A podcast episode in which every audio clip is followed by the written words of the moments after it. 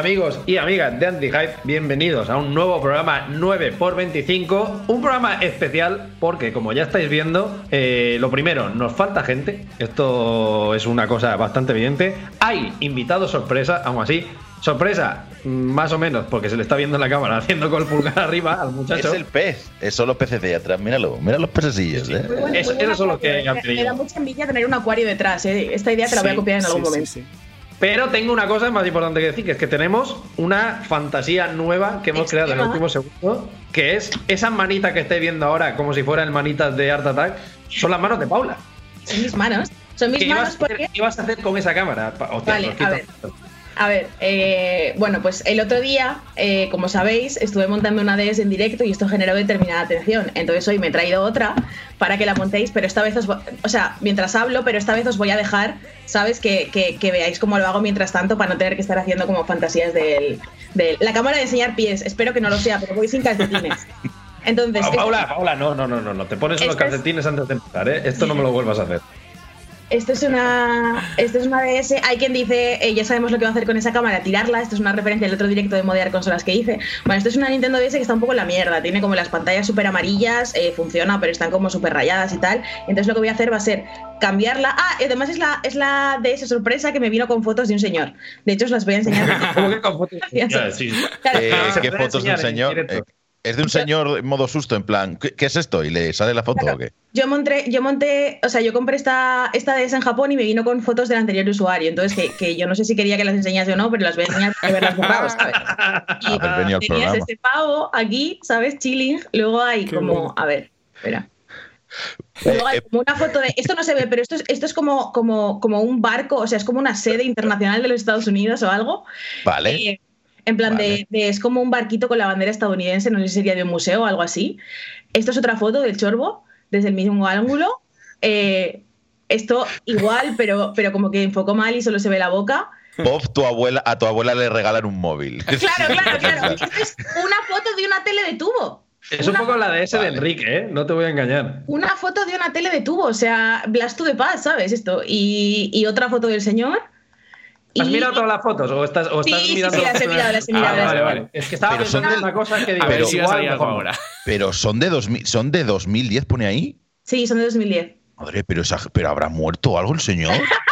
Eh, Espero ¿De que qué? no. ¿De jugar? espero que no Escucha, haya- a las un poco, escúchame, estaba piruleta y pone 5.48 de la mañana. Eh, japonés. Hostia. Hostia. una foto, ¿vale? 5.48 de la mañana, bastante piruleta. Esta foto es la de la borrachera. Además es que. Estabas un poquito Hay países- sonajero. Hay un países poco que se levantan en esa hora, ¿eh? He salido por Okinawa y me saqué esta foto, ¿sabes? Bien, bien, bien, me No gusta. había tulas. He mirado antes de abrir el programa que no había tulas, ¿vale? Vale, vale. sé, ¿sabes? Entonces, bueno, pues me deja eso más vamos a tranquilo, que era mi mayor miedo, ¿eh? No te Eso. voy a engañar. no, no había ni tulas ni pies, que es lo ¿Te que. imaginas? Hombre.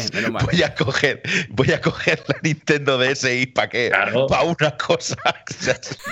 No Claro, sé. hombre, eh, eh, ¿qué, eh, qué personaje te crees que hizo Palmitopia, amigo? Claro, hostia, hostia, ya ves, ya ves, ya ves. No, no, 5.48 hora española no, porque yo a la consola no le he cambiado el horario, ¿sabes? Entonces la consola sigue en horario de Japón. No, no, este señor se vino ah, contento de casa y dijo, me voy a coger la DS por un tema. Y menos mal que solo sacó la cara. Esto es otra, otra cosa.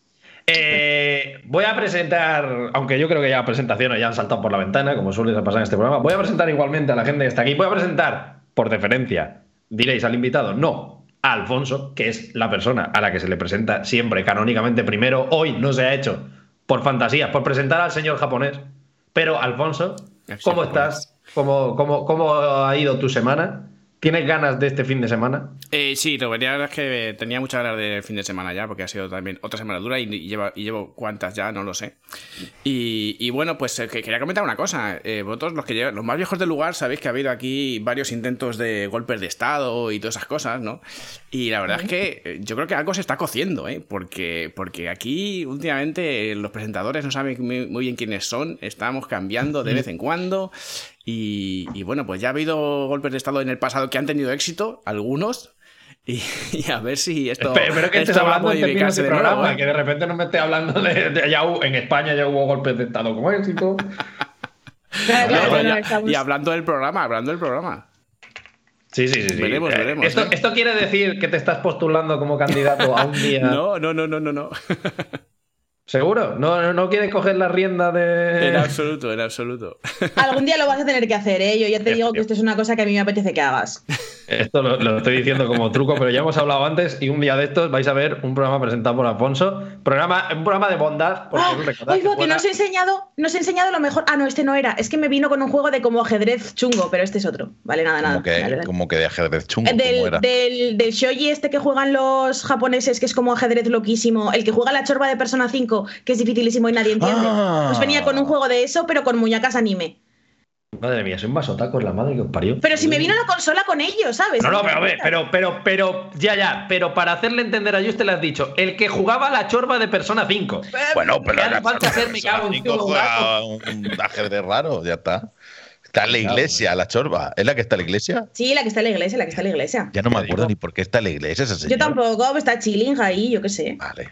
Bueno, vamos a presentar al que queda, que ya ha hablado 200 veces, ya no necesita presentación. Hoy tenemos un invitado muy especial. Nos hacía mucha ilusión tenerle aquí. Nos hacía ilusión que después posiblemente se líen a hostias Paula y él. Esto es una Probablemente esto va a pasar. Está por verse, pero quisiera yo darle una cálida bienvenida y espero que en los comentarios un pequeño aplauso a modo de plus plus plus a Antonio Juste. Juste, muchísimas gracias por venir.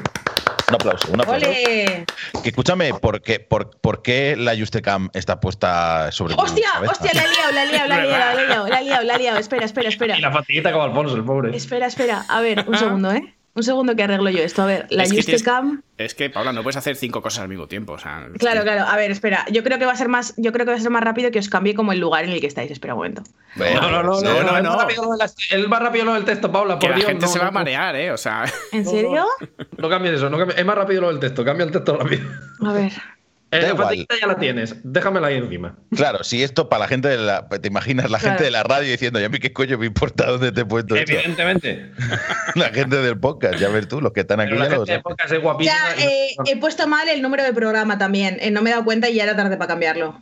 Sí, eh, son cosas que, Madre que son. mía, los nervios del directo. De todos modos, eh, gente que nos escucháis en la, todavía en Evox o Spotify, un abrazo, os queremos mucho, pero si venís a twitch.tv barra antihype, os lo agradecemos el doble, porque lo veis en directo, veis las fantasías que estamos haciendo hoy, que no son pocas, veis la cara del señor japonés, esa es otra cosa, y veis a nuestro querido Juste que antes de empezar y pasar a las noticias o al temita que nos habéis enviado, quiero preguntarle, Juste, ¿vienes hoy con ánimo de re- reencarnizadas batallas?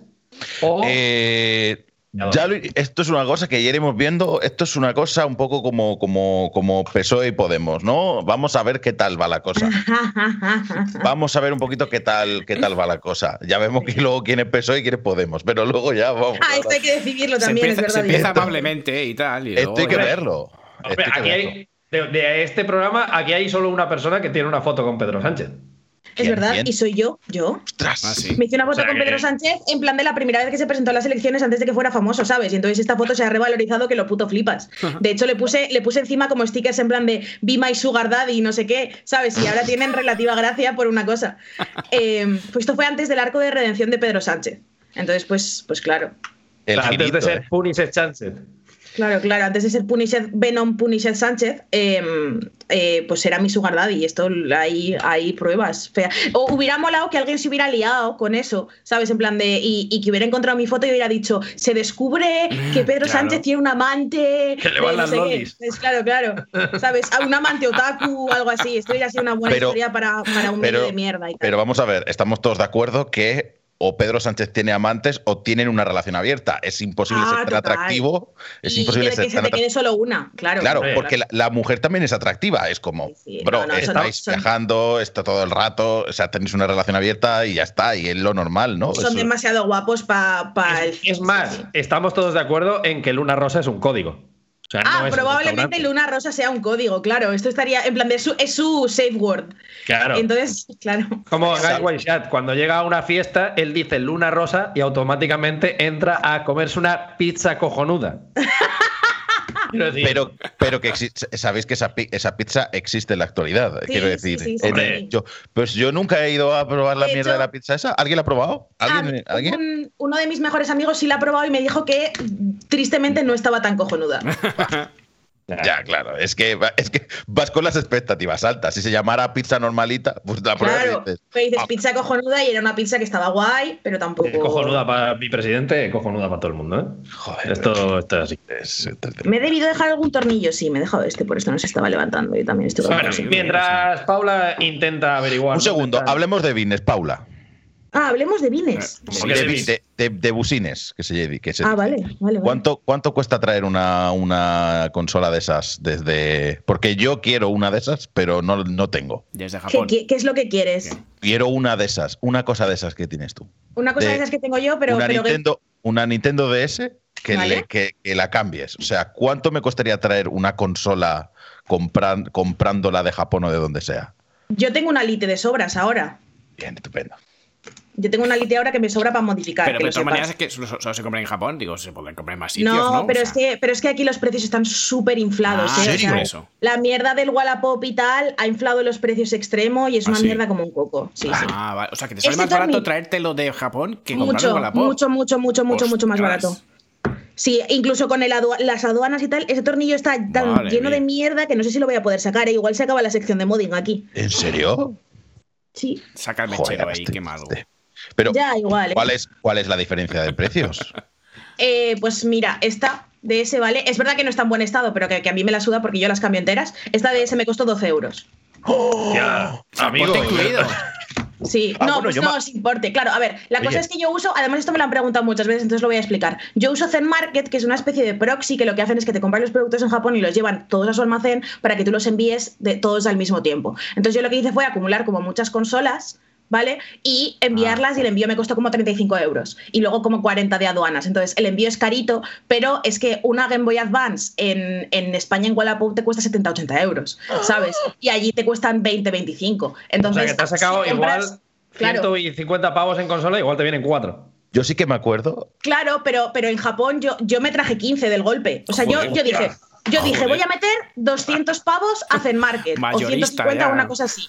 Y, y- y eso fueron 6 Game Boy Advance y el resto en Nintendo DS y un par de Game Boy Color. ¿Sabes? En plan de, de lo que pasa es que tienes como que, que comprar mucho y que dedicarle, ¿Y eso? dedicarle tiempo a ¿Y eso. eso te lo tienes que comprar todo el mismo día o, o vas a comprar? ¿Cómo lo No, acumulas? no, te lo almacenan, te lo almacenan hasta 90 días, creo. Entonces tú tienes 90 días para hacer tal y luego te lo shipeas todo de golpe. Es verdad que el palo de aduanas es bastante, bastante gordo, ¿eh? Sí, sí, Pero claro. por lo demás. Pero bueno, que si compras 15 de 15 en 15, claro. Claro, yo, yo, yo recuerdo cuando estuve en Corea, en unos. eh, eh, había una zona donde, en Seúl, donde compras, digáis, donde compras videojuegos, consolas, tal. Y yo, a ver qué tal. Pues es como una, como una tienda subterránea, bueno, porque allí en Corea todo es subterráneo, porque son muchos los chavales, y estaba lleno de, pero de plays nuevas, de, Claro, de DS, de. Pero rollo puestos así, una encima de la otra, como si fueran latas de atún. Y yo, ¿pero qué es esto? ¿Qué, pero qué maravilla es esta? Y esta Pero vamos, vamos, Juste, que si quieres que te haga la magia alguna de ese, eh, eh, lo miramos, lo miramos. O sea, que, que con esto que además tengo un par de un par de sobra porque es que me traje tantas, ¿sabes? Que es como, ¿qué, qué Se cojones? te, ha ido, Pero bueno, se te ha ido las manos. Eh, sí, la gente estaba preocupada porque decía, hoy no está Enrique, seguro que la presentación no se le va de las manos. Bueno, habéis tenido co- consultas sobre negocios, sobre consolas, sobre videojuegos, Ah, por sobre cierto, la vida. Eh, lo peor de esto... no se puede parar de boicotear. Adelante, Paula. Lo peor, de, lo peor de esto no es necesariamente el rollo de comprar las consolas, porque sí que es verdad que hay como mucho mercado de consolas, pero que la gente las busca mucho y tal, sino el hecho de que el otro día Jaime San Simón se compró. O sea, me hizo comprarle, además, eh, el Soul Sacrifice de Vita por 100 yenes. eh, la edición tocha del Persona 4 Dancing por 10 pavos y yo estoy a punto de comprarme todos los 6 Attorney en japonés por 10 euros. ¿Sabes? Es que, es que la demencia de los precios de segunda mano en Japón no tiene ningún sentido. Ya ves, ya ves. Bueno, Entonces, pues, ahora os he descubierto mi secreto, vosotros hacéis lo que queráis con él. Efectivamente, si queréis, vamos a montar un canal para eh, que todos vosotros negociéis con Japón Sí, y no, nos hacemos, de oro aquí, aquí todos juntos. Hacemos una no central sale, de no compras. sale, ¿eh? Hacemos una central de compras aquí de todos nosotros y, hacemos, y compramos Claro. a- a- en volumen. Así, traemos un, Claro. nos traemos un evergreen de esos aquí. Importaciones. Es el mercado amigo, lo llamamos. Sí, sí. Hostia, no estaría mal. Pero eso, Bueno. que ese tornillo está un poco en la mierda, voy a intentar eh, Sí, sacarlo de una no veo que manera. avance eso, ¿eh? Estás ahí moviendo las manos, haciendo Es cosas, que hay pero un tornillo no... que no lo puedo sacar y estoy buscando la manera de romper la carcasa para quitarlo. Sí, ahora, ya está. ya está. Bueno, Ya, mientras ya. Paula sigue intentando abrir esto como una lata de anchoas, ahora sí vamos a pasar a la siguiente sección, pero antes de hablar de las noticias, tenemos el tema, que ya sabéis que os pedimos que si por favor tenéis algún grupo, conocéis a alguien que quiere la promo y le preguntáis primero, esto es importante. O tenéis cualquier otra canción que tenéis de un grupete viejo, lo que sea tal, y queréis que suene en el programa, queréis hacerle un poco de promo, o simplemente pues queréis cedernosla porque os hace gracia, o porque es una canción muy buena y queréis que la escuchemos, nos la podéis enviar a antihypepodcast.gmail.com, como ha hecho en esta ocasión el amigo Marcos García, que nos escribe un mensaje y nos dice: Os paso un temita de un grupo de Andorra, la de Teruel, no la de los youtubers. ¡Oh, la buena, la Ah, buena! qué bien. Nos gusta esa Andorra, Perdona. nos gusta esa. Y de, no somos Galicia, pero para ser 6.000 habitantes no está mal. Ya son más habitantes que mi pueblo, pero esto es otro tema. Nos pasa una canción, el grupete se llama eh, Puncarra Malas Pulgas y el tema se llama Espabila. Lo tiene Paula para pincharlo, así que si deja ahora mismo la consola un Y segundo, no tiene derechos, ¿no? O no, o van a mutear este trozo. Estamos Eh. No, no, no lo comprobaremos tener a la- al terminar. Lo comprobaremos ahora. Vamos con la canción, ¿vale?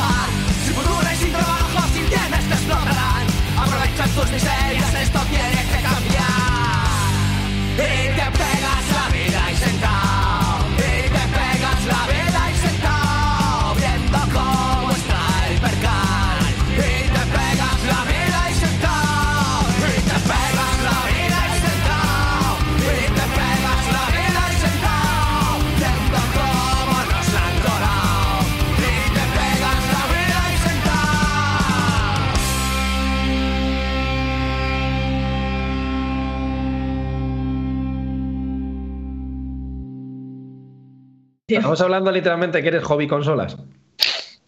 Eh, eso se ha oído, Diego. Perfecto. Lo de que, lo de que soy cos- hobby consola se ha escuchado un poco. Pero bueno, eh, no pasa nada, tú dale, ¿eh? No, Me sin hace, miedo. me hace- me hace muy feliz porque, eh, evidentemente, una persona que tiene como hobby arreglar consolas es hobby consolas. Así. Claro, claro, No- esto es lo no, que hay más, no hay más duda. No sé qué Volvemos después de estos minutos musicales. Gracias por el temita, eh, gente. Espero que os haya gustado. Y ahora sí, saltamos a la primera sección canónica del programa, que son las noticias. Actualidad, como siempre, tenemos a medias. Ha habido como un par de noticias gordas, diría yo, Uh. pero sobre todo, A creo yo que lo que ha habido es debatito guay para, para las noticias. Entonces, lo primero que ha habido esta semana es dos eventos. Uno fue el Nintendo Indie World, del que creo que no vamos a hablar mucho porque tampoco se presentó. Hubo un par de juegos así. ¡Oh! más ¿Eh. ¿Lo de Lolioli no lo vamos a hablar? Es, es que mm, me duele un poco decir esto, pero me parece un poco feo el diseño. ¿En serio? No a mí me parece la leche, me parece la, la mejor cosa del mundo. De hecho, entrando en la sección, en la sección spoilers del like dislike, eh, yo no he ido al like dislike esta semana, pero si hubiera ido le hubiera sacado una tarjeta a lo guapo que me parece el, el rework que le han hecho a la estética del Olioli. Me parece la puta hostia. Hostia, pues a mí no me gusta mucho, ¿eh? me gustaba más el Oli Oli 2, la verdad. Me, me- me gusta tanto, me parece tan, o sea, tan como un cambio drástico a la saga que creo que le va a sentar súper bien, que me hace muy feliz. Bueno, eh, a mí, eh, quitando eso, me, me hace mucha ilusión ¿eh? que, que esta gente siga haciendo juegos, que haga juegos de Oli Oli, porque Oli Oli, si no lo conocéis, eh, está en Vita también, está en Switch y está en varias plataformas, en PC también estaba y tal, en Play 4, está en todo. Vaya, comprároslo porque son unos juegazos que no te los acabas, guapísimos, guapísimos. Pero bueno, eso, quitando Oli Oli, quitando. que se llama Hello Oli? ¿Cómo, cómo es? ¿O Holly Oli? Oli World se llama, ¿no? Oli, Oli World. Bueno, eh, pues eso, me estaba inventando Te totalmente. has, te has liado con el Hello World Sí. y has cogido el Hello en vez del World. Efectivamente. Eh, pues Oli Wall estaba también en Lost Free 2, pero bueno, eso. Eh, era un indie del que creo que no se puede tampoco rascar mucho. Pero ha habido otro evento esta semana que creo que sí que tiene un poquito más de miga, que ha sido el Resident Showcase, el, showcase de Resident Evil 8 y alguna cosita más, porque se presentaron, además de Resident Evil 8, alguna cosita de Resident Evil 4 y de Pragmata, que es este juego que estaba haciendo Capcom, parecido a Death Stranding y que tuvo un pequeño tráiler al principio de- del evento. Y yo quería empezar por aquí, preguntándoos en general, ¿qué os ha parecido lo que se ha visto de Resident Evil 8? Y la pregunta más evidente, creo yo, que es, ¿qué pensamos de Resident Evil 8? ¿Le tenemos ganas después de lo que hemos visto? Es un juego de miedo, así que yo paso. Yo los juegos de miedo a mí no me van. Y Yo encima, y encima tiene ganas, VR, o sea, pues para, para encima que te da más, más agobio todavía. No, no, no. Pero tú, ¿qué tan defensor eres de la VR? Pero ahora de repente nos cagamos. Ah, no, que me asusto. Claro. Mucha VR, mucha VR, pero el resino Pero que me VR asusto. para jugar a juegos de naves, para jugar a otras cosas y tal, pero para jugar a juegos de miedo no, que acojona. Mira, si el otro día jugué a una. Mira, en, en- en otras gafas que no eran estas, estoy probando un juego de estos cutres que, bueno, que si tenía pinta incluso como casi para Android, pero, o sea, gráficos súper simplones y tal. Pero daba igual, te venían zombies y tú los apuntabas y los matabas. Y daba agobio, o sea, era, venían unos monigotes de- que no tenían ni sombras, o sea, y- pero daba igual, te, te estaban atacando por todos lados, tú disparando y tal. O sea, es que eso, eso es, es un agobio. Discul- discúlpame, pero quizás esa es la intención del juego. Claro, Claro, claro, claro. Pero yo no soy el público objetivo de ese tipo de juegos. O sea, Ah. que me vienen aquí y me agobian los zombies con- con gafas y tal. Claro. Mal. Alfonso no es de agobios. Alfonso no, No, quiere no, que le agobien. Quiere, No, quiere no. jugar tranquilo. yo quiere tranquilo, jugar yo me, yo me parapeto debajo, no sé qué, espero, le doy a pausa, ¿qué tengo que hacer ahora? Vale, ahora saco la pistola. No, No, pero no, que, que me agobien con prisas, a mí esto no, no me va. A mí, a mí personalmente el Resident Evil 8 me apetece mucho, me parece que coge todas las cosas que me gustan del Resident Evil, que es la mansión Spencer y el Resident Evil 4. vale, entonces en ese sentido eh, creo que está guay. Pero sí que es verdad que el evento me pareció un pelín redundante. O sea, igual que el primer evento que hizo Capcom con Resident Evil 8 me gustó mucho, me pareció un formato como eh, muy amable, muy guay, información del juego exactamente de la manera en la que la quieres. Este me pareció un poco en plan redundante, ¿no? Rollo del juego está a la vuelta de la esquina, ya sabemos todos que está muy guapo, eh, yo qué sé, ¿sabes? L- Yo esto lo quería traer un poco para más adelante. El evento, eh, es que el problema es que me hace gracia porque la- el- el- las gra- los grandes anuncios que fueron, las mecánicas estas nuevas de cazar eh, la- las armas y tal, lo anunciaron como, eh, no sé si lo anunciaron o no salió antes, y es como, Mm. porque esto no, no sale todo de golpe Claro, aquí, claro. ¿no? Ya lo que vamos a ver en la conferencia no es, no es gran cosa y, y tampoco lo fue, lo fue mucho. Entonces, mm, no sé, me- a mí me resultó un poco una conferencia un poco rara, un poco como Sí, lo de te has dejado, lo, también. te has dejado lo, más interesante en un, como lo de PlayStation. Oye, la PlayStation, ¿qué fue lo que salió de, Play- de- de PlayStation en un, en un texto? No me acuerdo qué fue la fecha de salida, creo que fue algo de eso. Y es como Sí, que raro. bueno, y salió, y salió raro. de las demos y salió. O sea, fue un cacao de información que no tenía ningún sentido. Ahí Capcom se lo tenía que haber mirado porque lo de, lo de hacer infodumping con nosotros en medio del evento, cuando faltan solo unas semanas, unos meses para Claro. me parecía un poco. Un a poco tres absurdo. meses, a tres meses de salir, te digo, bueno, venga, pero porque es que queda mucho, no sabemos cosas del juego y tal. Pero a estas alturas es un poco rollo, yo qué sé, no sé. O sea, a mí me parece un poco, sí, lo que dices, un evento raro, en el sentido de no, no entiendo qué estabais pensando y qué buscabais de mí aquí, pero bueno. Sí, pero bueno, lo que, lo que se vio del juego a mí me sigue, me sigue Sí. motivando, la verdad. Creo, creo que además están jugando muy inteligente la carta de, de saber que el, lo que el público quiere, que es básicamente a Lady Dimitrescu. Esto es una cosa que está eso es pasando. totalmente cierto. Y están jugando mucho. Yo podría traerlo a movidas porque me parece que se les ha ido un poco de las manos. O sea, el otro día daban informaciones en plan de el tamaño de pie de la señora. Y era como. Entiendo Eh. lo que estás haciendo, pero no sé si me gusta lo que estás haciendo. Pero. ¿qué Relaja. haces? Relaja. Si, es- si está todo el mundo que cada vez que mm, e- el ojo de Lady Dimitrescu es como un melón, 800 millones de RTs, pues tendrás que aprovecharlo. Claro, claro, hombre. Claro, ya, claro, sí. claro. O sea, Evidentemente. saben, saben que todo el mundo está horny y ya está, ¿sabes? Y hay que, hay que darle al respecto. Claro, pero es que estamos a 5 segundos de que nos conviertan el Resident Evil 8 en un date sim, ¿sabes? Y, Que es otra cosa que a mí tampoco me parecería mal, te voy a y decir. no me parece, no mal. me parece mal, pero es verdad que los anuncios es un poco raro. Pero, pero eh, ¿podemos hablar de, de- de qué juego va a ser Resident Evil 8? Yo todavía Ah, no lo sé, no lo sé del Ah, todo. el tipo de juego. Pero pues. Claro, Pues o matar sea, zombies, ¿no? Yo qué sé. A Yo creo que va a ser, yo creo que va a ser un, Evil 4, por lo que- 2.0. Yo, claro, por, el, por lo que a mí me da la sensación de que va a ser un híbrido entre el rollo más de acción intenso de, de Resident Evil 4 con el rollo sustesco primera persona de Resident Evil 7. Yo tengo esa sensación, pero tengo también eh, la sensación de que le han metido como demasiadas cosas al Mm. juego. Es como.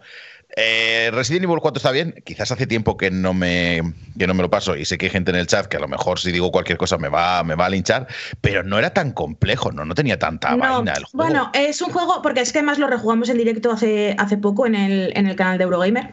Resident Evil 4 es un juego que te va metiendo muchas mecánicas, pero te las va metiendo muy escalonadamente, ¿sabes? Eh, es que es una cosa que yo le aprecio bastante, porque creo que durante muchas horas el juego simplemente tiene la pipa y luego como que vas distintas, teniendo como distintas cosas, desbloqueando tal. Es un juego que siempre sorprende mucho por su profundidad, en plan de si te metes detrás de un edificio que, que hay por ahí, siempre hay algo y siempre vas a encontrar algo y siempre te va a recompensar tu curiosidad de esa manera. Pero yo creo que como nos han ido enseñando todas las novedades de golpe, da un poco esta sensación de saturación de información que yo tengo la esperanza de que en el juego no sea así y que el juego mantenga esa estructura de hacerlo como escalonadamente. No, Yo no está yo creo que- esto nada. A ver. Yo creo que van los tiros por ahí, porque creo, creo que ha sido más el error de la comunicación de- del evento que más que lo que vaya a ser el juego. Yo creo que ahí se han equivocado porque querían como darle. Creo que quieren dar la impresión de que, como es un juego un poco distinto al Resident Evil 7, como que todo está justificado, entonces tengo que explicarte todo lo que está pasando, todo lo Claro. que tiene, para que no te asuste cuando llegues y no pienses que Claro. han cambiado demasiado. Y creo que eso es un error porque creo que ha dado la impresión contraria. Creo que la gente ahora se ha quedado con que, hostia, eh, ah, yo había mucha gente que cuando estaba el evento en directo estaba mucha gente diciendo, va, pues ya no me gusta porque se han olvidado del terror. Ya no me gusta porque esto no es eh, com- como Que no creo que vaya a ser qué". el caso, ¿eh? Ni un poco, Pero- porque yo, de hecho, cuando han dicho que está dividido, de hecho, vamos a decirlo, eh, va a haber varias demos. Lo de las demos es un jaleo que no te lo acabas, o sea, no tiene Ya. ningún sentido. Esto lo tenía pero, yo para movidas, ¿eh? La moda de las sí. demos. Pues mira, no, no las voy a explicar del todo, lo voy a dejar para movidas, Sí, pero solo voy a sí, decir que, sí, que eso, que, tenemos varias demos hasta que salga el juego, sobre todo si sois usuarios de PlayStation. Y en, la- en las propias demos dicen que está dividida en dos partes. Está la parte de la, de la aldea y la parte del castillo.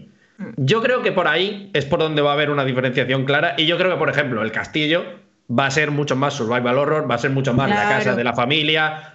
Va a ser un poco como el Resident Evil 7 y que la parte de la aldea sí la van a hacer un poquito más parecida a Resident Evil 4, que es más acción, más tiroteo, Que- más hombres lobo y que estas cosas. Resident Evil 4 Kinda ya Pero- tenía esta distinción entre los entornos de dentro y los entornos de fuera, ¿sabes? Entonces, que- que, me parece que está guay. Pero corregidme si me equivoco. Resident Evil 4 era, entre comillas, eh, un, un pasillo, un- entre comillas, un pasillo, ¿no? Aquí tengo la sensación de que hay dos zonas, que tú vas a ellas cuando quieras. Es como. Sí, yo cuando también quieras- tengo esa sensación. sí. Cuando quieras vas al castillo y cuando quieres estás fuera, ¿no? Un poco, no sé, como roguelite, como un poquito como el, el juego este de las mazmorras español, ya no me acuerdo cómo se llama. Pero es Yo como cuando quieras entras lo que parece, y, cuando, ¿eh? y cuando quieras sales, es como, no sé. O sea, mi, mi sensación era que íbamos a tener un Resident Evil 4 con un poquito más de susto y de repente no, y de repente es como cazar, porque así te puedes conseguir más vida o puedes hacer que los enemigos te si haces una sopa te sube la resistencia. Es como what? Claro, sí, sí, sí. What? O sea, Yo y- también y- tengo un poco de movida con eso. No se me resuelda esto ni a, ni a tiros, ¿eh? Por. Y, el- y en el vídeo además lo presentan muy raro, porque estás tú, eh, dice, no, puedes cazar cosas y ves al cerdo y le está dando balazos al cerdo, que digo, ok. Pero luego se te acerca la gallina, que la gallina tiene complejos de celda y, y del, del, del celda y tal, y le, le das- le estás disparando balazos a la gallina. Y yo, pero, perdóneme, ¿cuántas balas tiene este juego? No sé, es un poco raro. No sé, ¿Cuántas balas no tiene sé. esta es un poco- gallina? es un poco raro. Mi, mi sensación es un poco rara y tengo la sensación incluso de que a lo mejor vamos a tener un poco como, como los palacios de los primeros palacios del persona, que tú entras llegas a una zona, de repente te sale un, una, un cutscene y te pasa algo y te sales. Y luego ya volverás y vas desbloqueando el castillo poco a poco y así lo va intercalando. Porque si no, no, no, sé, cómo, no sé cómo va a ser. Nos preguntan si en el, si en el remake del 4 habrá menos racismo o tendremos que seguir abochornando. Yo, yo espero que sea una de las cosas que cambien, ¿sabes? O sea, me parece que la xenofobia loca de, de Resident Evil 4 no puede sostenerse en. Uy, se me ha apagado la cámara, espera. No puede sostenerse en, en Resident Evil 8, vaya. Yo creo que tienen que evolucionar un poco en ese sentido. Pero tampoco he visto nada en el tráiler que me dé indicios de eso. Aparte de que, de que me parece que el comerciante es un poco un chiste de gordos, eh, al margen de eso, creo que. Bueno, Yo me Pero comer- el comerciante- que, que no respetasen eh, el- un poquito de la xenofobia y el, sí, y el y español el, chusco, ¿eh? y el detrás de ti imbécil y tal, ya. Sí, me parecería muy raro. Es- porque creo que la gente lo demanda también. Yo creo que la gente no es consciente de hasta qué punto es un cachondeo, vaya. A mí me parece bastante vergonzoso. Es verdad que hace risa, y como hace risa, pues yo creo que Capcom ahí lo va a mantener y va, va a dejar todo igual. Pero ¿Tú crees? ¿Tú, tú crees que vamos Pero estamos hablando ahora de Resident Evil 4, el Sí. VR. el VR, Pues sí. Yo creo que lo van a meter con inglés estándar para todo el mundo y a, y a tomar por saco. No creo que lo vayan a meter las voces en, en español. Mi sensación. Mm, a mí es que no, no me fío ni un poquito de Capcom, ¿eh? Y, y- y no creo, y tampoco creo que hayan tocado tanto el juego en realidad. Yo creo que han metido como un poquito la compatibilidad VR y no creo que vayan a hacer mucho Yo no más, decía verdad. mucho tampoco, pero bueno, yo qué sé. Es que es como, como es tan cantoso, yo creo que sí que a lo mejor a alguien se le ha encendido una luz de dice, oye, hay que hacer algo aquí. Pero tampoco De todos diría modos- 100% que va a ocurrir eso. De todos modos, también te digo que, que, em, una pregunta que a mí me surge a raíz de esto es si este Resident Evil 4 VR es el Resident Evil 4 Remake que se supone que se estaba rumoreando, ¿sabes? Porque ya sabéis que estaba confirmado, no confirmado explícitamente por Capcom, pero como con rumores de que se estaba eh, desarrollando algo de Resident Evil 4 y yo no sé si en realidad el remake no va a existir y lo que era era esta versión VR con Yo- movidas hombre, nuevas. Yo de hecho espero que sea así, porque me Yo, parecería, espero, claro, me claro. parecería tener, con perdón, pero unos huevos bastante gordos, el sacar Resident Evil 4 en VR y luego dentro de un año decir, y también tenemos un remake, claro, ¿Sabes? Como no- ya no hay plataformas en las que podáis venderme Resident Evil 4. Es decir, lo hay para mi tostadora, lo hay para todas las plataformas posibles. Igual ya va siendo hora de dejarlo estar tranquilo un poco, yo qué sé. Yo siento daros la mala noticia de después de la, del de la rumor encubierto de remake de, de, de Last of Us, te vas a comer bien fresco un Resident Evil 4 remake. Ya, lo bien lo sí, sabe eso es Dios verdad, que te lo vas a comer como Hombre, pues ya está, pues- y Skyrim Remake y ya estamos todos. Ya, ya no se, ya no se puede sacar más. Pero después de lo que han hecho con Resident Evil 4 y Resident Evil 3 que han vendido, que nos han complicado la asistencia, ¿no van a hacer un Resident Evil 4 remake? Hombre, pues claro. pues Me claro preguntan, me preguntan que qué estoy haciendo y así además aprovecho para contárselo a la gente que nos está escuchando en iVoox. Eh, estoy intentando desoldar el conector eh, de, mm, de la Nintendo DS para cambiarlo por un USB-C, ¿vale? Pero la cosa es que por algún motivo este está soldado como el demonio, en plan de no se parece nada a el resto de DS que he hecho y no está saliendo ni de coña. Pero bueno, yo, yo sigo con mi cosa y, y en algún momento saldrá, no pasa nada. Bueno, un buen interludio, el de Paula cambia, Paula repara. Eh, Así y que también quería aprovechar para comentar que están diciendo en el chat que ellos lo que quieren es el code Verónica y yo también me sumo a ese, a ese Ah, yo también, ¿eh? Yo también. Es que, ese- es que ese- vamos a decirlo serio, es que es el único Resident Evil al que le hace falta un remake. Me cago en la 100%, leche. 100%, 100%. Ahora Ah. mismo es el único. Claro, es, es el que va peor, vaya, de todos. El que, el que es más difícil de jugar y el que es, digamos, peor juego. O sea, honestamente. Comparado con lo que era el estándar de Resident Evil. Ah, un remake de Code Verónica a mí me entra fresquísimo, la verdad. No te voy a engañar, pero. Veremos, veremos qué hace Capcom. Eh, vamos a pasar a la siguiente noticia, pues si no nos vamos a Oye, antes aquí. de, antes de eso, Paula, como puedes hacer tantas cosas a la vez, fíjate que en el- la emisión pone que hemos- estamos anti-hype 9 pun- 9x25, luego arriba pone 9x24. Sí, es que me he equivocado al hacer la, me he equivocado al hacer la pantalla y ya era demasiado tarde para cambiarla, pero es el Ah, que 25, no- el número Ah, canónico pero no es se, el puede 25. cambiar, no, puede- no se puede cambiar ahí. No, porque es un tirón. la- la- el nombre lo he puesto en Photoshop porque no me he dado cuenta. Ah, ¿sabes? vale, o sea que se va a quedar con el 24 para tu. Sí, Vale, pues. se va a quedar con el 24, sí. Fantasía No total. pasa nada. Exacto. No es la primera vez, no será la última, así que no pasa nada.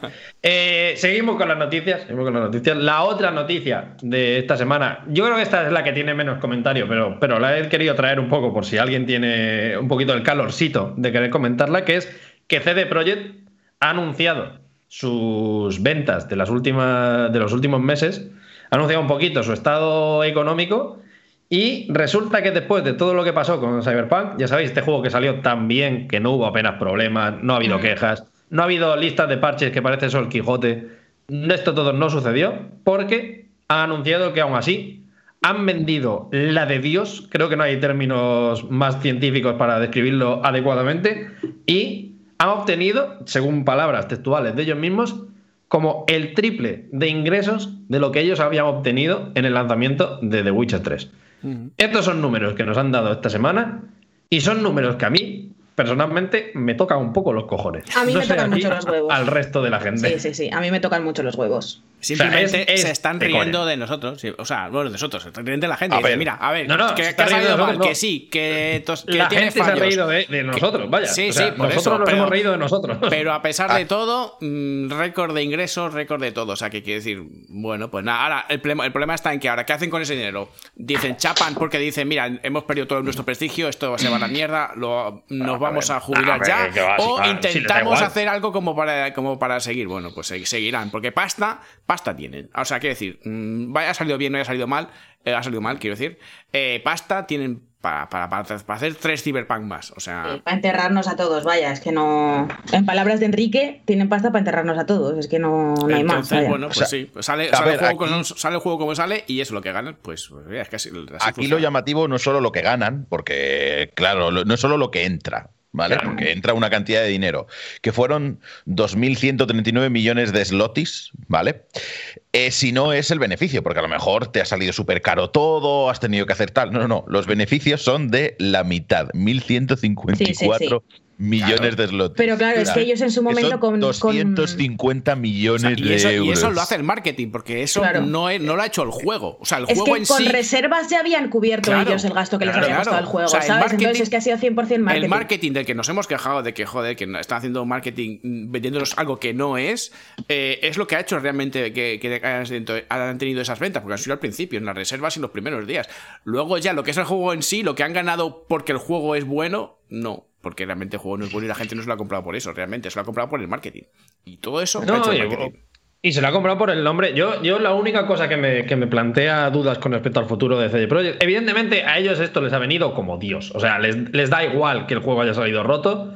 Por eso, había alguna gente que ya lo, lo señalaba, por eso se dieron tanta prisa en lanzarlo también. Quiero decir, Claro. que ellos no son tontos y sabían que el mercado estaba calentito con ganas del juego y dijeron, pues se lanza y a tomar por culo, porque esto es dinero igual, porque ya tenemos unas reservas y ya está cubierto esto. Claro. Ya lo arreglaremos después, que es lo que están haciendo ahora. Y el tema es si a nivel de futuro esto les va a acabar compensando. Evidentemente a nivel económico, sin duda. Sí. Pero a mí lo que me toca las narices, y por eso digo que, que es una noticia que me parece negativa, no es porque ellos saquen dinero, porque bueno, al final espero que los devs se lleven algo y que, que todo el mundo cobre. Bien, vale, no han perdido trabajo.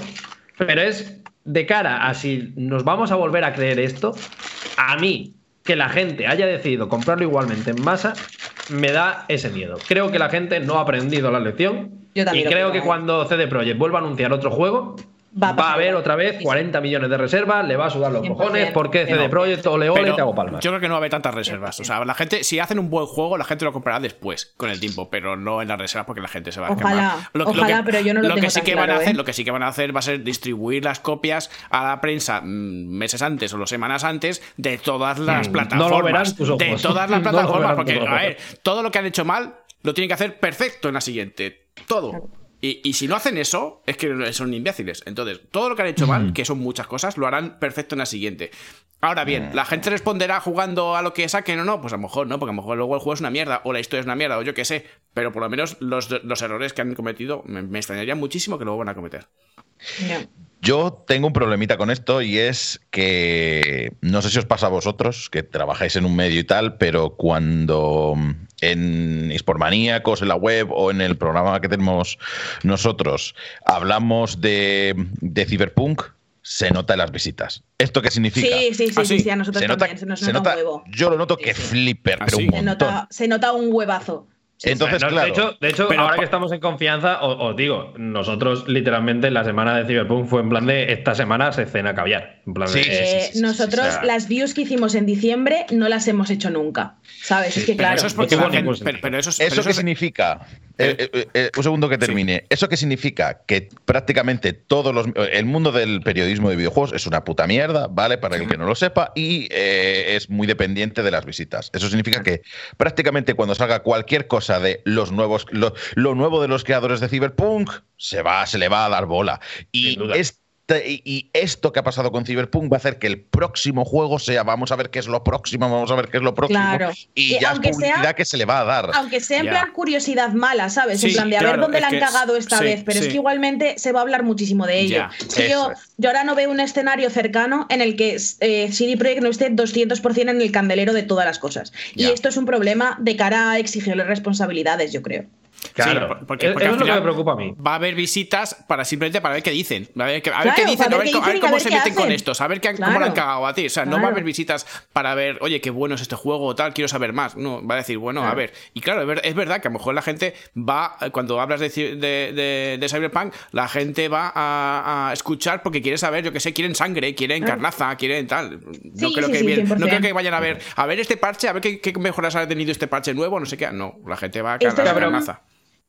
Esto es un problema de la estructura del periodismo digital, no es otra cosa, ¿sabes? Pero que al final eh, eh, es imposible de resolver porque, claro, o tomas tú el hit, o sea, quiero decir, si todos los medios del universo tomásemos eh, esta bala, dijimos, va, no, porque por principios todos no vamos a hablar de estas movidas, pues igual se solucionaría, pero esto no lo vamos a hacer porque la gente tiene que comer, ¿sabes? Entonces, yo, si todo el mundo se sacrificase, se sacrificaría, pero como no lo va a hacer, que voy a ser yo la tonta que no coma de CD Projekt, pues no. Entonces, esto es un problema muy grave. Lo que, sí. lo que sí se puede hacer, y creo que es lo que deberíamos de hacer, es que, desde luego, lo primero, eh, cuando se habló de CD Projekt y de Cyberpunk, CD Projekt tenía una trayectoria no intachable, porque esto no era tampoco nuevo, pero, tenía una trayectoria de ser unos creadores de juegos competentes.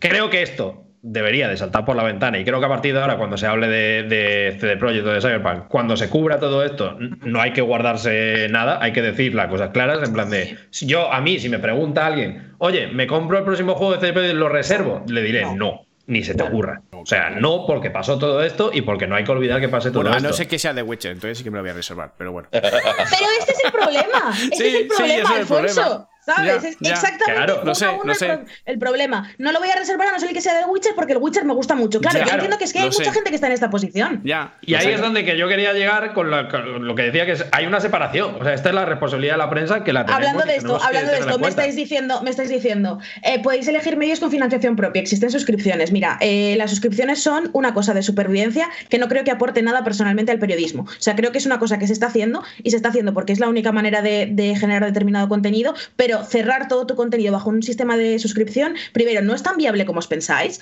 no es tan viable como os pensáis en absoluto, yo lo sé, habiendo estado muy dentro de muchos sistemas con muchas cifras diferentes y no necesariamente hablando solo de medios de videojuegos. Y segundo, em, el periodismo que va a importar, entre comillas, el periodismo que va a afectar y que va a moldear la opinión pública, siempre es el que va a estar en abierto, porque hay tanto en abierto que no hay otra cosa. Entonces, eh, ¿sí se puede hacer periodismo de otras maneras? Sí. Eh, ¿Es un periodismo que pueda ayudar en tanta medida como puede ayudar el país o el equivalente a el país en los videojuegos a, abolir ciertas cosas? No. Y no es, que es así. Y ya a Night le va bien, a Night le va bien, efectivamente, pero porque a Night no tienen un Patreon para su web, a Night tienen un Patreon para su podcast, que es radicalmente diferente. Y ya no olvidemos que, lo siento mucho, pero en España y en Latinoamérica participar en Patreon, donar, aportar y tal, se ve regular. Esto no es Estados Unidos. Bueno, y al margen de que se ve, al margen de que se ve, de que se ve regular, la diferencia dramática en salarios que supone, por ejemplo, para nuestro público de Latinoamérica, el aportar, o sea, nosotros a la hora de plantear el YouTube Premium, por ejemplo, em, que, hemos sacado en, las membresías de YouTube, que hemos sacado en Eurogamer hace poco, pensamos un poco en esto. Igual una suscripción de 4 euros o de 5 euros para una persona que vive en España. No es tanta parte de su salario, pero ¿cuánta, cuánta parte del salario de eh, Perú es esto, ¿sabes? Pues es que no lo sabes y la gente muchas veces te lo dice, la gente muchas veces te dice, es que juegos a 80 euros para mí es un tercio de lo que cobro, ¿sabes? Entonces es que no es una cosa que se pueda homogeneizar de esa manera. Sí, es complicado, es complejo, pero eh, ¿cómo se tratará el próximo de Cyberpunk? Pues ya veremos, que da visitas, ya se sabe, que va a ser perjudicial para ellos. Bueno, depende de lo que entendamos como perjudicial. Depende de lo que entendamos como, perjudicial. Como perjudicial. Ya hemos visto que, tienen mucho margen de error, pero vamos, que, hablen de ti aunque sea bien, eso ya es una, es una máxima. No sé lo que va a pasar. Estos ingresos, pues bueno, me da, me da un poco de, de, de pena que no se castigue, que no se espere. Tenemos mucha ansia por enseguida vamos a comprar el juego independientemente de, pero también pasaba eso. A día uno había un montón de gente que era como, este medio le ha puesto un 8 porque es un hater, este medio le ha puesto 10 porque es un fanboy y así no se va, no se va a ninguna parte. Entonces, de hecho, te voy a decir, a nosotros nos han venido a decir, vosotros le habéis puesto una nota de mierda y nosotros no le hemos puesto nota, no está analizado el juego. pero, nos vinieron a decir en plan de, no, que le habéis puesto nota, no sé qué, ya como... Pero esto ya, esto ya entra como un, poco, como un poco en el, en el otro debate de los vendehumos del internet. Pero bueno, sí, vaya. Y que, y que lo más importante también, que la gente que se pone a ver este podcast son los hardcore, hardcore de los videojuegos, la gente que se pone a ver noticias son también hardcore, o sea, es que hay muchísima, muchísima, muchísima gente que a lo mejor la única publicidad que ha recibido de un videojuego es de Cyberpunk, del FIFA y de no sé qué más. Y no hay otra cosa, chico, es lo que hay. Entonces, pues es normal que, que, con estas cosas eh, se, venda, se venda tanto. O sea, cuando salió Keanu Reeves, eso fue una revolución. Keanu Reeves. que ellos no son tontos, que ellos han, llevado una campaña mediática enorme y han sabido explotar perfectamente lo que ellos habían ganado a base de trabajo y de, de y, muchos otros Y muchos otros envidiarían a lo que ha hecho, ha hecho CD Projekt. Dirían, joder, mm, habrá salido mal, pero fíjate, han ganado una pasta, han hecho un marketing marketing cojonudo y fíjate, pues claro, o sea, por, mucho que, como nosotros como consumidores nos siente mal, pero habrá otros que otros otros estudios que envidiarían eso y digo, ojalá ahora vamos, vamos a hacer lo mismo, vamos, porque si les ha salido bien a estos, ya lo arreglaremos después. Es que no, no, ha tenido penalización, o sea, todo el mundo, o sea, es que no, ha habido escándalo más o menos así de grande en los últimos tiempos. Quiero decir, un escándalo así no lo ha habido. Y sin embargo, ¿qué penalización ha tenido? O sea, viendo los números de pasta, no había penalización. No había penalización. Entonces, no lo ha habido. Dices, una un poco a nivel de, de PR, ¿sabes? Sí, pero que, al final es lo de siempre. Por eso, por eso quería sacar yo el tema y por eso espero que la gente pues también se quede un poco con la copla, porque a mí lo que me preocupa es la memoria tan corta que tenemos con respecto a estos temas. Y que dentro de tres meses la anuncie en L3 cualquier cosita y la gente diga, ole, ole, ole, los CD Projekt, que va a sacar algo nuevo. Yo espero que no. Y espero que la gente del chat esté un poquito también, por lo menos, en plan de. Yo también lo espero, pero no, no daría mi brazo por ello, ¿eh? O sea, yo, es, lo que quiero que pase y yo es lo que creo que yo voy a hacer, pero yo no daría mi brazo. Yo no me fío ni de mí mismo para esto. O sea, ah, claro, claro. Pero es que es normal, es que es normal, es que es normal. Veremos a ver si no somos nosotros los primeros que caemos, porque yo ya hablaremos más adelante de esto. Cada vez que me compro un Pokémon digo, esto es una puta mierda. Hostia, venga, vamos, ya y el día menos, y el día menos 3 y el día menos 3 me estoy pillando el siguiente, chicos. Esto. Es un, problema también, ¿eh? No, no, no, pero, pero que estoy de acuerdo en esto, vaya, que esto es una cosa que pasa con los Pokémon y con, tal, que a mí también me pasa. Bueno, no, me adelantéis secciones porque esto lo vamos a dejar para, después, por un tema que, creo que la gente ya puede saber por dónde van los tiros. Eh, vamos a terminar la sección de noticias con una que había guardado, especialmente para el amigo Juste, que el otro día lo estaba comentando por Twitter y que creo que nos puede dar para hablar también un poquito, que es que se está ya empezando a concretar lo que va a ser el E3 de este año. En este caso no va a ser E3, recordad, va a ser E3 digital, no se va a hacer presencial. Algunas compañías ya han dado el sí, las compañías que han dado el sí, las típicas, Ubisoft, Microsoft, Nintendo, ya han dicho que van a estar allí, entre otras, y ha habido ya algunas que han dicho que no, posiblemente para hacer, como siempre, un evento aparte y jodernos la vida a nosotros, los periodistas, que vamos a tener que estar cubriendo 40 días, y 40 noches. Claro. Efectivamente, pero eh, eh, Sony, Square Enix y Activision Blizzard, entre otras, ya han dicho que ellos no van a estar en este 3, que ellos van a hacer. Bueno, veremos si hacen por su cuenta o si Simplemente no presentan nada este verano. Esto también habrá que ver cómo está la cosa. Mi pregunta es, porque esta es la, como noticia, es un poco floja, pero tenemos ganas de E3 digital y tiene sentido hacerlo este año especialmente. Yo esté por, por alusiones, te dejo a ti comenzar me estás ofendiendo, evidentemente hay ganas de L3. Siempre hay ganas de L3. O sea, estás fallando a los estándares de este programa diciendo que puede existir un universo en el que no queramos L3 ya cuanto antes. Oye, pero, yo pregunto, yo hago de presentador y de, mediador. Pero no, si quieres de presentador al estilo anti-hype, dirías, ¿cuántas ganotas hay de esta cosa guapa que es lo mejor que nos ha pasado? Mira, hay una cosa que, que, a mí me llama que no se aprovechara más antes, pero que este año al parecer se va a aprovechar más, y es que recordemos que el E3 es del 12 al 15 de junio, ¿vale? Estos días. Yo os voy a ser sincero, yo me enteré años después de ver, de ver el E3 de que había una feria donde la gente entraba a jugar. Yo eso no lo sabía, pero bueno, eso es otra historia aparte.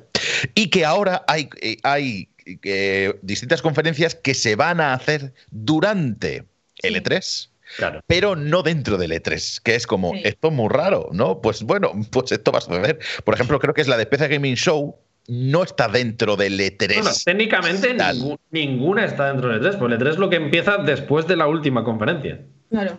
Claro, E3 claro. Sí, sí. Pero en el Ah. evento este E3 Online, Ubisoft ya ha dicho eh, el día, no sé si el día 12 o el día 13 a las 9 de la noche, tenemos el E3 eh, Forward, de, el Ubisoft Forward en el E3, ¿vale? Pero PC Gaming Show este año, por ejemplo, está fuera, está dentro del. va- se va a fusionar con el Future Gaming Show, pero no está dentro del E3, pero se va a hacer cuando se hacía el, el PC Gaming Show antes. Es lo mismo. Sí. Entonces, a mí me, me- me da la alegría de que vayamos a tener en este marco cerrado de, de cuatro días un montón de conferencias. Y ya luego la curiosidad de qué coño va a ser el Summer Game Fest. Pero yo tenía bastantes ganas, pues porque para mí es un evento prácticamente de ¿Quieres adolescentes. saber qué va a ser el.? Te doy un leak eh, en directo de qué va a ser el Summer Game Fest. Te, te- te lo filtro. Una- una mierda. tengo. Una mierda como un coco. Puto Eso va a ser. coñazo. Claro, claro. Una mierda como un coco. Esto Puto ya te lo digo coñazo. yo desde el día uno, vaya. Pero es que el Summer Game Fest, en teoría, se va a hacer después. No sé, no, no, bueno, no sé si se hace antes o después. Se hace en junio. No se sabe las compañías que están confirmadas. Lo que sí que sabemos es que ha dicho el, el Geoff: Oye, aquí tenéis el teléfono de aludidos para aquel que quiera presentar su juego y no tenga dónde hacerlo.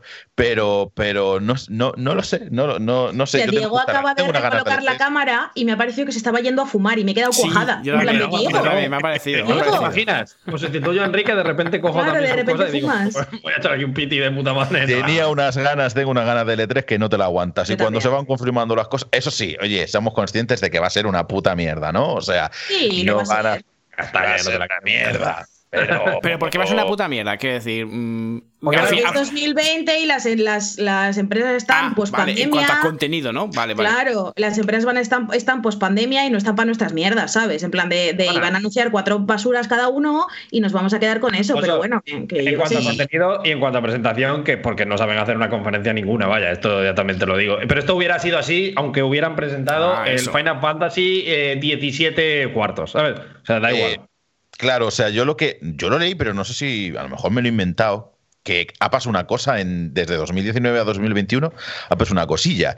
Y es que prácticamente todo el mundo hace su no sé qué digital, Sí, ¿vale? sí, sí. Eh, Capcom Sí, su hace su sí. y tal. Y lo que se rumorea un poco también es que va a venir aquí la gente a soltar un poquito su morrayita y luego dirán, y luego que sepáis que el 27 de agosto vamos a Haremos tener un mi no sé qué". conferencia. Claro, sí, sí, haremos una conferencia Sí. y anunciaremos ahí lo fuerte. Y eso lo vamos a tener este año que flipas. Pero es que a mí me da igual. Yo que lo, lo- yo lo quería traer a las movidas, pero lo digo. El E3 es el humo.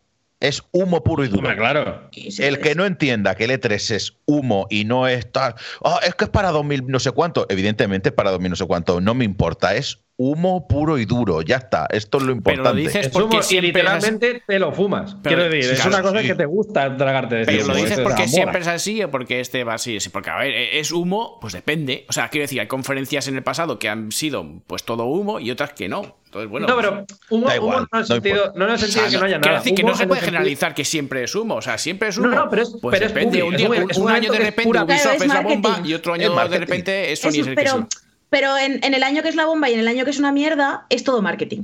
¿sabes? sí, pero eso Siempre siempre, ha sido sido, marketing. eso siempre ha sido así. Eso siempre ha sido así. Claro, el, E- el E3 no tiene corazón, el E3 tiene cartera, tiene una, un- tiene números, tiene, tiene, o sea, la diversión sale de la gente, de la expectación que se crea de un evento publicitario, no sale de, o sea, alguna vez ha habido algún momento, pues os recordamos, pues el señor llorando en la primera fila de Ubisoft cuando salió Miyamoto, Joder, Miyamoto también con la espada de Zelda y tal.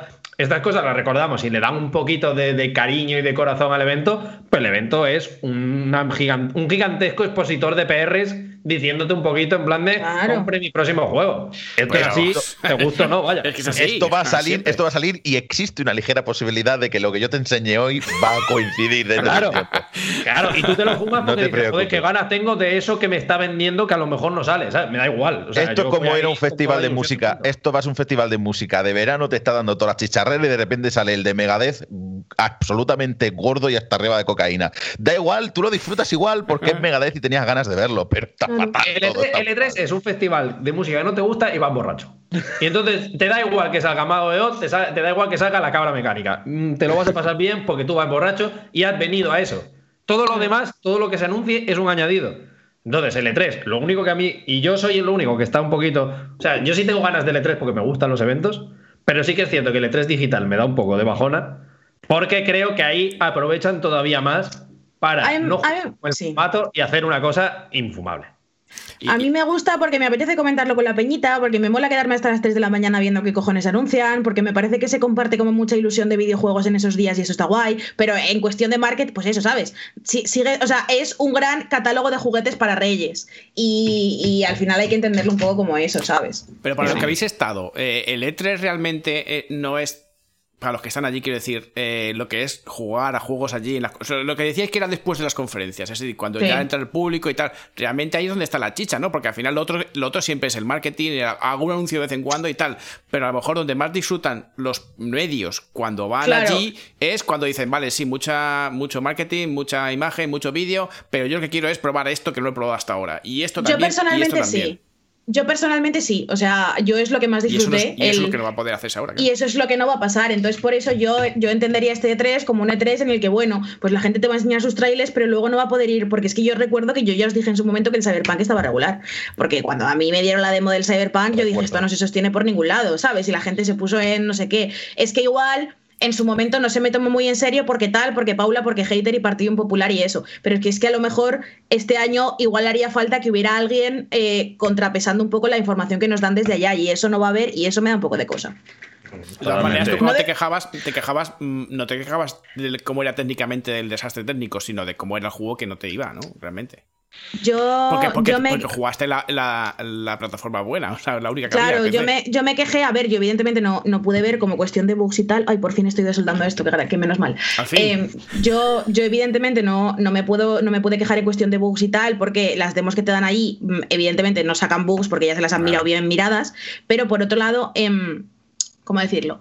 Eh, yo ya vi como unas animaciones que no daban la talla, una densidad de personajes que no daban la talla, un mundo que no era para nada lo que nos habían vendido en los trailers y tal. Y en su momento, yo también, o sea, yo incluso llegué a dudar, ¿sabes? En plan de yo estoy pensando esto porque, porque soy yo y porque realmente no me mola CD Projekt o, o, o lo que sea, pero luego, pues sí, ya demostró que es que. mm, tal, Que olía a vino, sí. que olía a vinito.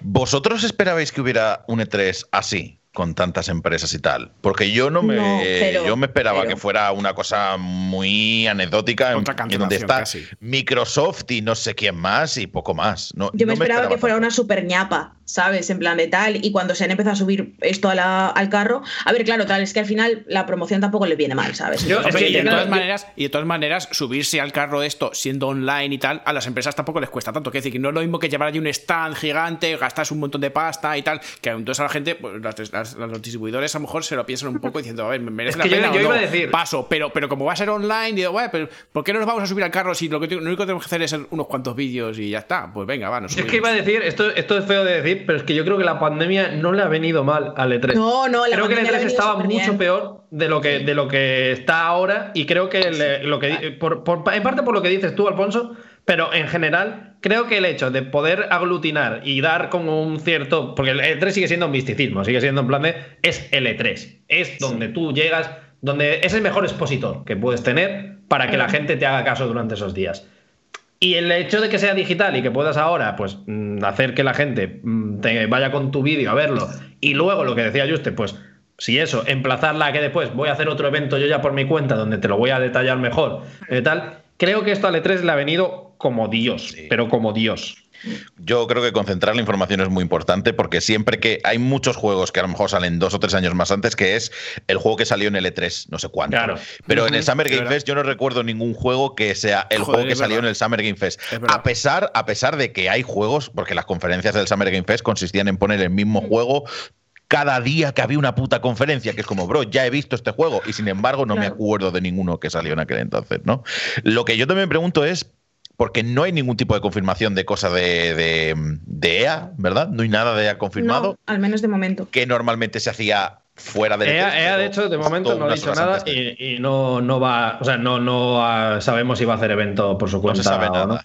Vale, y Square Enix. O sea, yo sé cosas, pero no puedo decir nada. Claro, claro, ya. Tienes infiltrados, es que tienes infiltrados. Square Enix, Square Enix eh, hizo conferencia los dos últimos años, si no me falla la memoria, eh, pero este año parece ser que está fuera, pero tampoco se sabe nada. Y de Activision Blizzard nunca hemos esperado nada, ¿no? Sí, estoy borracho. No me acuerdo. No, No. Suele, suele hacer el, el típico acuerdo con, con una de las grandes, con Sony y Microsoft, para presentar el Duty y poco más, porque Esa, ya tienes esa, tu esa, disco esa. Y Activision quitando eso, pues, pues eso, pues está de publisher para algunas cosas y desarrolla el Duty y te acuestas. Pues yo estoy subidísimo a la vaina. Tengo unas ganas que no me, que no me lo puedo ni imaginar, chaval. Te lo, te lo prometo, ¿eh? Te lo, te lo Hombre, prometo ha- que tengo unas ganas locas. Haremos un programa de, de qué esperamos y tal, qué, qué- qué- qué creemos que va a ocurrir y todo Sí, eso. Pero, sí, pero, pero tú, claro. Juste, ahora mismo, que estás ahí metido de decir lo, lo espero, lo espero, ¿por qué? Que hay, que que hay una cosa o dos cosas que dices, es que va a ocurrir esto. O simplemente No, quieres- no, no, estás no, no. esperando porque sabes que ah, va- no sabes muy bien qué, pero te va a gustar y va a ocurrir algo. Pero está- ¿hay alguna No. cosa concreta que digas esto va a ocurrir? Que, se, que, es, que todo el mundo va a hablar de eso. Que hay cosas, sí. Yo- yo- Vale, en general, Que se vienen- volumen, Comunidad. tamaño. O sea, ¿sabes? para Que se vienen cosas. cositas al canal. Exacto. Yo, que me. Es que yo que, que, que- para que no lo sepan, yo me dedico principalmente a los deportes electrónicos. Para mí lo importante de los deportes electrónicos es juntarte con gente para hablar de algo. Para mí eso es lo importante de los deportes electrónicos. Ujú. Y para mí el E3 es Ujú. en una época en donde me cuesta encontrar a gente para hablar de videojuegos, para hacer esto, para hacer no sé cuánto, de repente todo el mundo durante varios días va a estar en plan, Buah, pues esto qué guapo, pues ha salido aquí esta información extra, no sé qué. Eso es para mí lo importante del E3. Los anuncios, sinceramente, es un poco lo, lo- lo secundario, pero luego juntarte en plan... Sí, eh, a mí me pasa igual. un, po- un poquito fingir guerra de consola, porque aquí nadie estamos dentro de la guerra de consolas, pero es en plan, No, ha ganado no sé quién, ha ganado no sé Claro. cuánto, hacer la broma. Nintendo enseñó el primer juego y ya ha ganado. Eso a mí me hace mucha Sí. risa. A mí Los también, me encanta. Todo el rato los memes en, en Twitter de no sé qué. Eso es, eso es el E3. A mí que salga este juego, si luego va a salir en 2077, ¿qué más me da? ¿Qué más me da? Eso de la polla. Pero pasártelo bien durante cinco días, el protagonista somos los que adoramos los videojuegos y los que nos lo pasamos bien. Y que además hay mucha gente que suda de los videojuegos, pero es como, yo sudo de los videojuegos, pero me veo el Pero voy a E3. ver el 3, Ah, claro, eso está Es la genial. Champions, es la. Champions de, de- Y, de- y te habla alguien que no juega a videojuegos y te dice, oye, ¿vos has visto esto que han anunciado? ¿Sabes? Es que tiene como este rollo que Sí, está muy sí, bien. que lo me he han dejado puesto en una Antena pieza, 3. Es que lo ponen me he hasta dejado una pieza, así que voy a, voy a, ahora vengo. Ya. ¿Qué ha pasado? ¿Has roto algo? Mira, me gusta, me gusta que Paula siempre me está sirviendo como cortinilla para pasar al, Ah. al siguiente tema. Esto es una cosa que me, me está viniendo bastante bien. Eh, vamos a dejar ya aquí el, el E3, pero no sin antes decir que, que habrá, evidentemente, un programa de rumbo al E3, como Claro. hacemos todos los años, cuando esté más cerquita, evidentemente, pues todavía queda un poco. Cuando se hayan filtrado cosas, que eso es otra movida. A mí me, me molesta Claro. que, que sepamos ya, lo, decían en el chat antes, me molesta muchísimo que haya filtraciones antes y que se sepa, la, no digo todo, pero la mitad de lo que se va a presentar se sepa antes. Lo, lo que debería ser sorpresa, quiero decir. O sea, mm, a mí eso yo preferiría todo secreto, tío. Yo nunca sorpresa. olvidaré el, yo nunca olvidaré el día en el que empieza a salir en Twitter. eh, van a presentar el remake de Final Fantasy VII. Claro. Y es como. Y yo, como, no, eso no es verdad. Y luego salió una noticia, como en plan oficial, unas horas más antes. Square va a presentar, no sé si fue Square, no me acuerdo quién fue, Micros, ¿quién fue? Sony. Sony va a presentar eh, Final Fantasy VII Remake aquí. La emoción que yo tuve durante todo ese rato y durante la conferencia esperando, va a salir Final Fantasy VII ahora, y de repente dice, bueno, vamos a enseñar, sale de repente el pavo y dice, bueno, World of Final Fantasy creo que fue yo, te puedes ir a tomar por culo, y de repente tenemos una cosa más, y sale Final Fantasy VII, va, a mí estaba filtradísimo, me suda la polla, me suda los cojones. ¿Serio? el nirvana que yo estuve durante todo ese rato y cuando salió finalmente fue como me, me y no es ni mi Final Fantasy favorito ni de lejos. Pero, no, no, no, esa, pues a mí, me gusta más la camiseta. A mí me gusta más el, orgasmo explosivo. De repente no te lo esperas y zasca. O sea, de repente te dicen en la, conferencia de Sony dicen, y bueno, ya vamos a hacer una cosita más, una cosa que está en desarrollo y te sale The Last of Us 2. Y no, no, pero no me jodas. eso eso no te lo esperabas. En esa conferencia se presentó Final Fantasy VII, pero como plato que nadie se esperaba, se presentó Shenmue 3 y se presentó La Guardia. Esa conferencia fue. Esa, conferencia fue de, quitarse la camiseta, prenderse fuego y saltar por la ventana. yo, prefiero, yo, prefiero, la sorpresa total. O sea, a mí eso de ir mm, un poquito y echando. No, a mí eso no. Pregunta, ¿soy el único que ve reacciones a? Yo es que soy un poco. Eh, sí, un poco yo veo reacciones. Yo veo reacciones. Ah, Reacciona a la. Buah, soy un poco adicto, la verdad. la, Cosa, la cosa que más me gustó del último Nintendo Direct, en plan del Nintendo Direct que fue Direct de verdad, fue la reacción del canecro a él. O sea, me partí la chofla de una manera que no os lo podéis ni imaginar. ¿A qué? ¿A qué? ¿A qué? Eh, al Nintendo Direct, ¿te acuerdas cuando hicieron Nintendo Direct eh, por primera vez en 10 millones de años? Que fue una mierda con un poco y no anunciaron nada. pues la reacción del Canecro a ese, a ese Direct es. No me acuerdo que anunciaron ese directo. exacto, Y, el Mario Golf y, Ay, es verdad, el del Mario Golf. Ay, el Splatoon 3. Ay, ay, ay, ay. Ahora me está doliendo lo que me estás diciendo. pensé que te ilusionaba y decía yo, hostia, le gusta todo. Va a haber que invitarle más al programa. A ver, que no me tengo problema con Splatoon 3, pero joder, cerrar la conferencia con... Bueno, da igual, porque aquí habrá defensores del Splatoon 3. Pero... Bueno, descartes. Pero bueno, eh, gente, vamos a dejar aquí el tema de las noticias entonces. Vamos a cerrar ya esta sección y vamos a saltar a la siguiente. Creo que Paula hoy no ha podido hacer fantasías, así que eh, movida, movida, que nos toca los cojones, bla, bla, bla. Eh. Total. Que vamos a las movidas. No hemos hablado antes de quién tiene movidas, así que, por favor, eh, voy a pasar lista.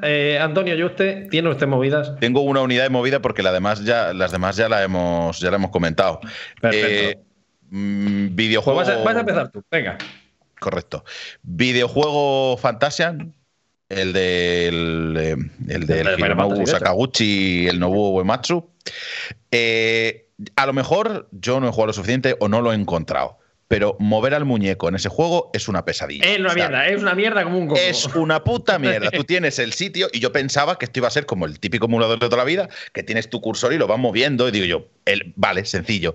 Pero es que el juego es todo el rato táctil, todo el rato, que yo lo entiendo que para los combates, como distintos ataques pueden hacer distinta forma y así eliminas una cantidad de enemigos u otra, eso me parece guay.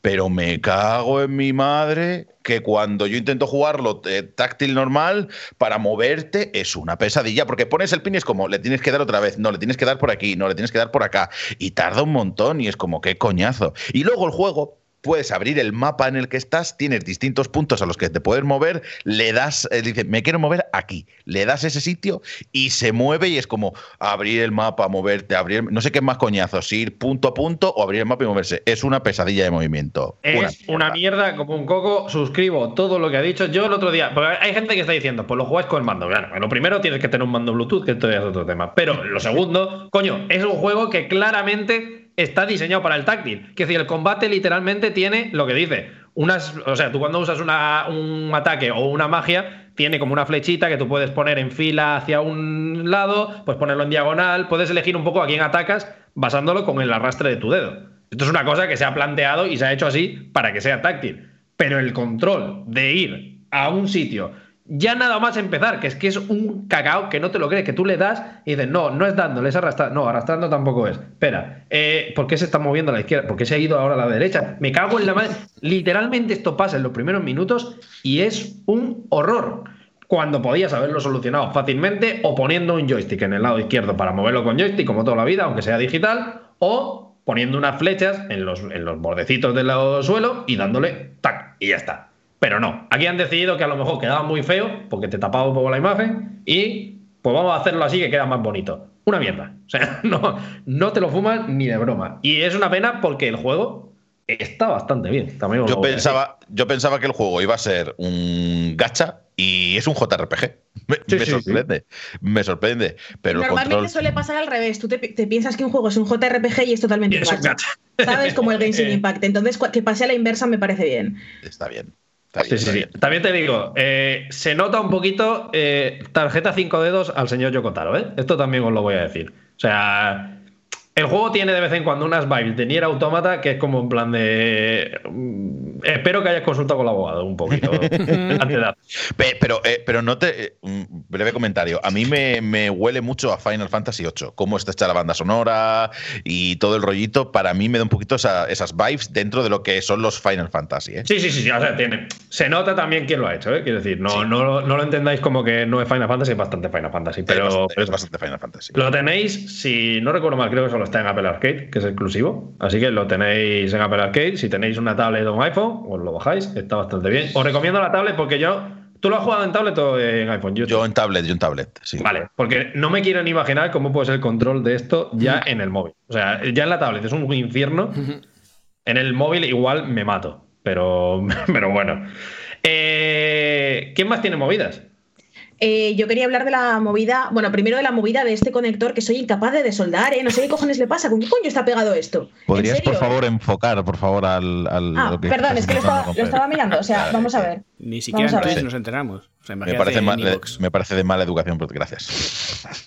Pero ¿cuál es O el sea, ¿qué conector que cojones? Este. Ah. O sea, yo quiero desoldar estos dos puntos, ¿vale? Y les he quitado como todo el, todo el estaño que he podido, pero es que te juro que más allá de aquí soy incapaz de. Oye, es que es- esa cinta que tienes ahí como de color cobre y tal, que vas pasando por ahí, ¿eso qué es? ¿Que, que lo Eso es, pones- eso es para quitar el soldador, ¿vale? En plan de se queda como aquí el, el- el estaño que has ido quitando porque es como que lo Ah, que absorbe. ah, que Pero lo es que te prometo, Ah. te prometo que soy incapaz de quitarlo más allá de este punto, ¿eh? Me, Ah. me- me va a morir. O sea, es, es como que cojones. Y además es que en teoría debería estar ya como, no sé, o sea, como que se ha metido ahí, se ha incrustado y no lo puedo sacar. Bueno, em, eso está pegado con acero, no es estaño. Es que, debe- en serio, está pegado con estaño porque lo sé, porque lo he hecho otras veces. Pero es que es magia esto, no entiendo por qué no Oye, una cosa, ¿te has encontrado alguna vez en alguna consola que te hayas comprado de segunda mano y que hayas visto que ya esté modificada, que alguien ha estado tocando como tú ahí, que ha cambiado no. y tal? Lo ¿No? que lo, pero me encontré un mosquito muerto dentro de una Game Boy Tocha y esto fue bastante gracioso. A ver, claro, es que ahí cabe. Claro, ahí- claro, es que en la Game Boy Tocha hay mucho espacio, macho. Hombre, se encontró un moquito, pero no se encontró un gato porque Dios no lo quiso, vaya. Pero... Hombre, también te has encontrado mensajes secretos y esas cosas, ¿no? Eh, Papelitos. Es verdad. No, bueno, sí, me encontré, me encontré el Ramón García, que me metió un suscriptor de Anti-Hype en la Game Boy Advance que me dio para que le modificase. Pero, pero, a ver, no sé qué me estáis diciendo. Eh, necesitan un soplador de acero, ya, claro. Es que al final va a ser esto, pero es que, es que ya está fuera de estaño de este punto. Bueno, no lo sé, el caso. Las demos de Resident Evil 8. Las demos de Vale. Resident Evil 8, o sea, vamos a ver, primero. Intenta explicarlas, eso para empezar. ¿no? Vale, claro, voy Sin a intentar mirar nada, explicarlas. o sea, sin mirar nada, claramente sin vale. mirar nada. Eh, para los usuarios de PlayStation 5 hay una puta movida infame llamada 8 horas en Village, ¿vale? Que básicamente consiste en eh, determinados periodos de demo de Resident Evil 7 que nos permiten explorar el juego libremente durante 30 minutos. Resident Evil 8. Esto para empezar, que, que a ver si va a liarse la gente. A eso 8, que siempre digo 7, macho. Eh, vale, son determinados periodos de demo todavía por confirmar que tendrán lugar en un fin de semana, estarán activos durante 8 horas y dentro de esas 8 horas tú puedes jugar media en el juego completo. Ajá. Esto, ¿Por esto qué lo has hecho tan complicado? ¿Lo puedes repetir? O sea que, básicamente, si tienes una Play, estate atento a los fines de semana, porque, porque hay dos fines de semana que toca juego. No. Claro. Eso, eso si eres usuario de Play y quieres jugar la primera demo, pero es que no es la única demo. Pero es que no es la única demo, porque luego está la demo que es común para todo el mundo, que te deja jugar una hora eligiendo entre si quieres ir a la villa o al castillo o pasar tiempo en ambas zonas. Y esta demo tendrá lugar durante 24 horas en un periodo de no sé qué. O sea, es una puta mierda como un coco. Poned una demo normal. Es que no os aguanto. Es que no Y- puedo ya. Y que además, esto es otra cosa. Pues yo esto lo saqué eh, en nuestra clásica sección de anti-hype de vamos a reventar el like dislike. Yo esto lo saqué en el like dislike. Y hay una cosa que, que es demencial también, que es que, claro, como tienes los distintos usos horarios para los distintos países, cuando tuvieron que anunciar esto en el evento, tuvieron que poner una cartela con los horarios de todos los países, Normal. bueno, de los países, de todas las zonas, en plan de "Uh, esta- América, tal, no sé qué, que además no pusieron Latinoamérica, cosa bastante fea. Sí. Y es un cagao. Que no te- yo, yo sé, o sea, yo a día de hoy sé que puedo precargar ya la demo y creo que el domingo se puede jugar. Creo, pero no estoy segura. Claro, claro. No, no, no no, no. No, porque la que tú, o sea, la primera que van a sacar va a ser la de la que es común para todo el mundo y esa la puedes jugar durante una hora. Pero la primera no es la exclusiva de Sony. No, no, la primera es la otra. Ah, la primera es la común para todo el mundo. Ya me he perdido. No, seguro que no era la. Me está dando una, su- me está dando una subida y no me encuentro bien. Igual sí, ¿eh? Igual sí. Igual, igual por cierto, muy buena referencia a Belén Esteban. Em, que, que igual me he equivocado yo, ¿eh? No, la primera son las de Sony. Vale, vale, vale. ¿Ves? Pues yo tampoco lo había entendido. Pues para que os hagáis un poco la idea de cómo está la mandanga. O sea, yo, yo sé que he precargado algo en la consola. Y yo sé que eh, creo que el domingo podré jugar a algo, pero no lo sé. También te digo, y esto es una cosa que, que creo que es bastante común, se me ha quitado las ganas de jugar un poco. A mí también. Sí, A sí. mí con todo esto de la demo, yo cuando, cuando me la anunciaron y empezaron a decir todas las cosas, yo por un lado, hostia, el Just haciéndome fantasía, me cago. Tenemos que traerle más. ¿eh? Y nos tiene que decir cómo hace estas cosas. Ya nos lo ha dicho antes, antes, fuera de micro. Con la que- cámara virtual de OBS. Todo esto lo vamos a tener que empezar a usar, ¿eh? me parece a mí. A mí es que no podía. No sé si es porque por el Mac, pero lo he intentado y no me salía. Pero bueno, ya veremos. Yo es eso. Yo, a mí se me ha quitado la ganas de jugar. Yo, cuando empecé a ver todo esto, lo primero que pensé fue: te- me voy a esperar a que salga el juego. 100%. Que es un error de manual cuando quieres venderme una puta demo para que juegue, ¿sabes? En plan de, yo qué sé. Vale que yo estoy convencido, pero si quieres que la gente juegue, y sobre todo si la demo la haces para que la gente se compre después del jueguito, pónselo fácil, coño. No, no le hagas Claro. semejante prueba de Asteris. No. No tiene ningún sentido. Lo de Capcom con- en general, mm, con este evento, es lo que decíamos antes. Yo creo que se les ha ido un poco la mano lo de la información, lo de querer justificar y vender el juego. Y, y yo espero que les vaya bien porque tengo ganas, pero joder, yo qué sé. Pero que me, coman un poco lo- que me coman un poco los cojones con el marketing que están haciendo, ¿sabes? Que además, Eh, además es que yo tampoco me siento, yo tampoco me siento como obligada. Estoy intentando sacar el este a la fuerza, ¿eh? Oh, pues ha funcionado, ¿eh? Ojo, ojo, ojo, ojo. Ojo, mira, mira, A lo bruto, mira. mira, a lo bruto, con los alicates. Y he levantado la patica Has y descubierto ahora un solo nuevo me queda método. una. Has descubierto un nuevo método. Oye, ¿soy el único al que le da pereza jugar a una demo de un juego que va a salir en dos días? Sí, total, total, Ah, total, sí, total. sí. Yo no las juego No, nunca. no, de hecho, totalmente, vaya. De hecho, si decidimos hacer algo con ello en Eurogamer, la jugaré, pero si no sudaré fuerte, porque me parece la típica de ¿para qué si me lo voy a jugar en una semana otra vez? Déjame en paz. Bueno, pues para, para que salga, no sé si tienes que hacer alguna exclusividad, algún artículo, alguna cosa, pues mira, Es sacas más- el artículo y luego el juego, dos veces ya. Claro. Es más, voy a decir, yo entiendo lo de que te guarde el avance las demos. Esto me parece, me parece bien, pues no me parece mal, pero también me parece una mierda. En plan de. O sea, el, mismo concepto de. Te voy a hacer una demo, te la voy a sacar en dos días y no te preocupes, que es como jugar a- a anticipado. Pues, pues saca Pues el juego. Saca el juego, saca el acceso anticipado, ¿sabes? Es ¿Sabes? que no... En plan de. Dentro de dos días no me voy a acordar de los controles, no me voy a acordar de lo que hice, no me voy a acordar ni de, ni de cómo me llamo. Entonces, ¿qué más me da a mí que me guardes el progreso de hace un mes de una demo? Guárdatelo, me da igual, no me la pongas. Sácame Claro, el juego. ¿sabes? Bueno, pues Entonces, eso, es- eso, es- eso digo es tomate pera. Si no lo quieres, pues no lo uses. Re- Reinicia la partida y ya está. Tampoco es Sí. te obligan. El tomate pera, pero un tomate un poco pocho, ¿eh? Ha salido Pero porque, este porque además es que además es que es eso, es que es una demo por tiempo limitado, entonces efectivamente no vas a jugar igual que jugarías en el juego normal, porque tienes tiempo limitado, ¿sabes? Entonces es que, no sé, me parece una cagada, lo odio, lo odio, lo odio, lo odio, me parece muy mal. Sí, yo entiendo lo que, lo que dice de que que no lo quiere usar, que no lo use, pero me, me da un poco pereza. Porque es como descárgatelo, ponte a jugar, pues, pues ya jugaré. Sin Bueno, embargo, pero el rollo espérate. de demos que están fuera del juego, Capcom lo hubiera lo estaba haciendo muy bien, porque la Eso demo está de muy bien, de Resident Evil superbién. 7 y la primera de Resident Evil 8 me parece la polla con cebolla, pues haz eso y ya está, déjanos en paz. De todas Eso maneras, la de todas maneras también, o sea, mira, lo, lo estaba pensando y también lo han dicho en el chat. eh, a ver, no todo el mundo se compra luego los juegos. O sea, la demo está ahí sí, para verlo claro. y luego ya veremos si Claro, te vas a comprar o realmente- no. o sea, realmente los dices, 30 me, lo voy a, me lo voy a comprar dentro de dos días o no. ¿Sabes? A lo, mejor, a lo mejor nosotros o vosotros sí que lo jugáis después porque os lo han pasado y lo que sea, pero ah, la demo está ahí. Da igual si te lo mandan. Es más, la, la función de la demo puede ser antes de la salida del juego o incluso después de la salida del juego. Sacas una demo yo es que- después. Yo tengo miedo. Bueno, yo dale, tengo- dale. Yo tengo miedo de jugar la demo y que luego no me apetezca seguir jugando. Claro. ¿Sabes? Bueno, Bueno, ¿sabes? y- y- que- me y- corte el flow. ¿Pero prefieres eso a tener que a gastarte la pasta y luego arrepentirte? Yo sí, yo a veces Es sí. que la cosa, la cosa es que probablemente no jugar, o sea, eh, a ver, para mí el problema de la- las demos son en plan de juega los primeros 30 minutos. Generalmente los primeros 30 minutos de un juego no son representativos de nada, ¿sabes? No son representativos de cuánto te va a jugar, ni de cuáles son sus mecánicas, ni de qué tal funcionan. Estoy jugando un juego con embargo eh, de Nintendo ahora mismo y las primeras los primeros 30 minutos son una mierda como un coco. Si jugáis la demo, no, no os cogéis el juego. Y luego, en plan de a la hora, te das perfectamente cuenta de lo que el juego está haciendo y entonces empieza a estar bien. Y esto es un problema. Esto es un problema. El problema de que ha hecho la demo, de, cómo la ha planteado. Claro, por eso entonces estas demos me parece que están por necesidad mal planteadas. Claro, o sea, es lo que dice. Yo una demo aparte en la que se, deja entrever cómo es el juego sin ser el juego, por ejemplo, como las que hacía Capcom, a mí esa demo me parece la hostia. Me parece la mejor manera. Una demo de las de toda la vida, ¿sabes? Que, se llevan haciendo siempre que la Play 2 se hacían, que no es una tecnología ajena.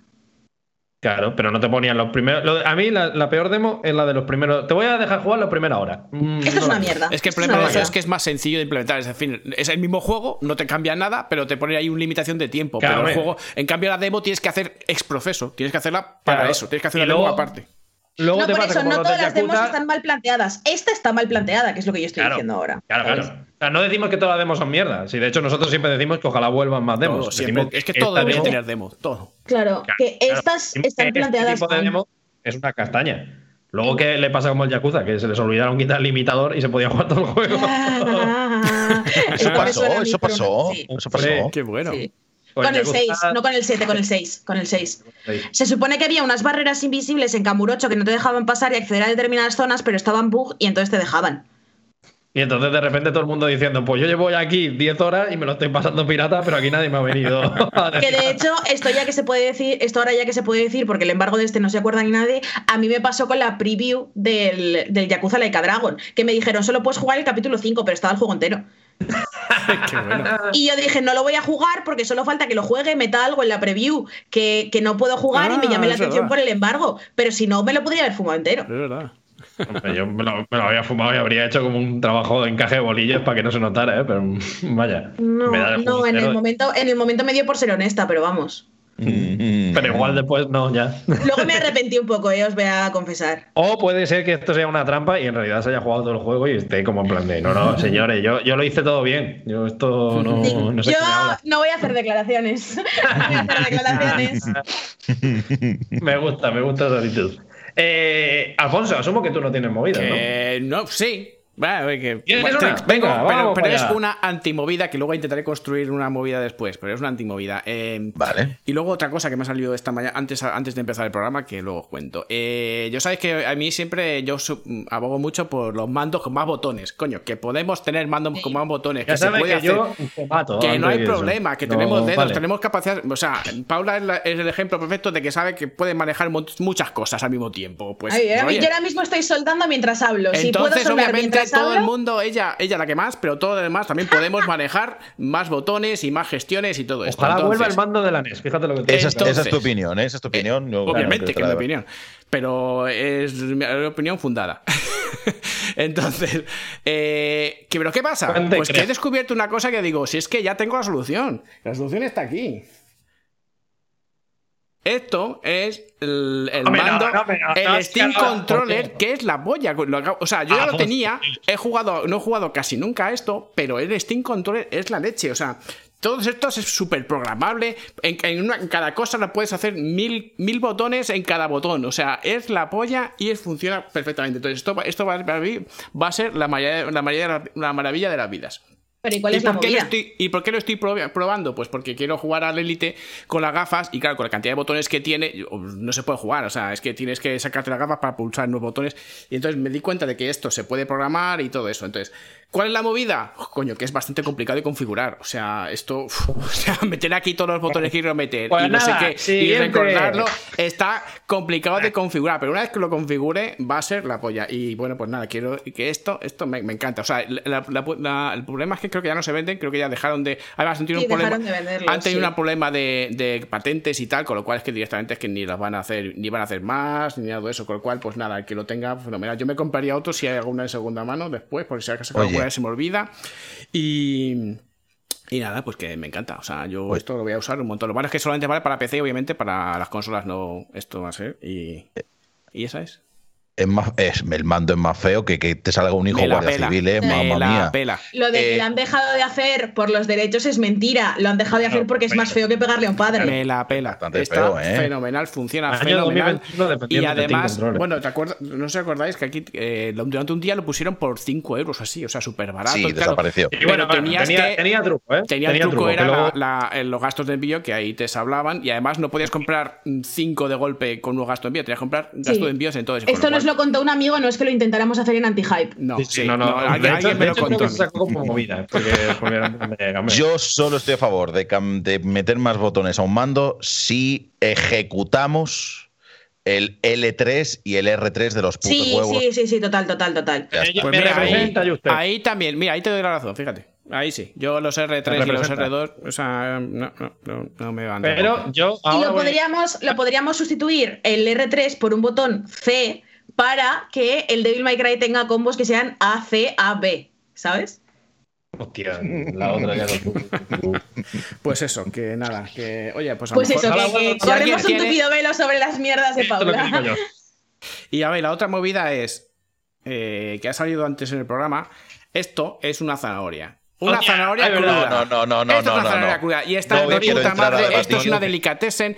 Y entonces yo exijo ahora una, una encuesta en el chat para saber si se puede comer. O sea, no si puede comer. Que esto es la leche y se come perfectamente hacer. una A mí me zanahoria cruda. se puede crudas. comer como una. Pues como Pero ¿y patatas este fritas y todo. o sea, sale? Es duro, se mastica y tal, no está blandengue. La mierda Esto es la leche. Entonces, yo sé que estoy en Y, minoría porque no está Kiki aquí, pero esto es la polla. Si lo untas en hummus, es lo mejor que has comido Claro, bueno, también, pero crudo también. Hombre, buenísimo. claro, hombre, claro, hombre, si le echas salsa también sabe todo bien, eh, claro, es que... ¿Qué vamos a hacer? Con salsa todo entra. Así que pon la encuesta, pon la encuesta. Yo quiero saber Sí, la opinión de la gente.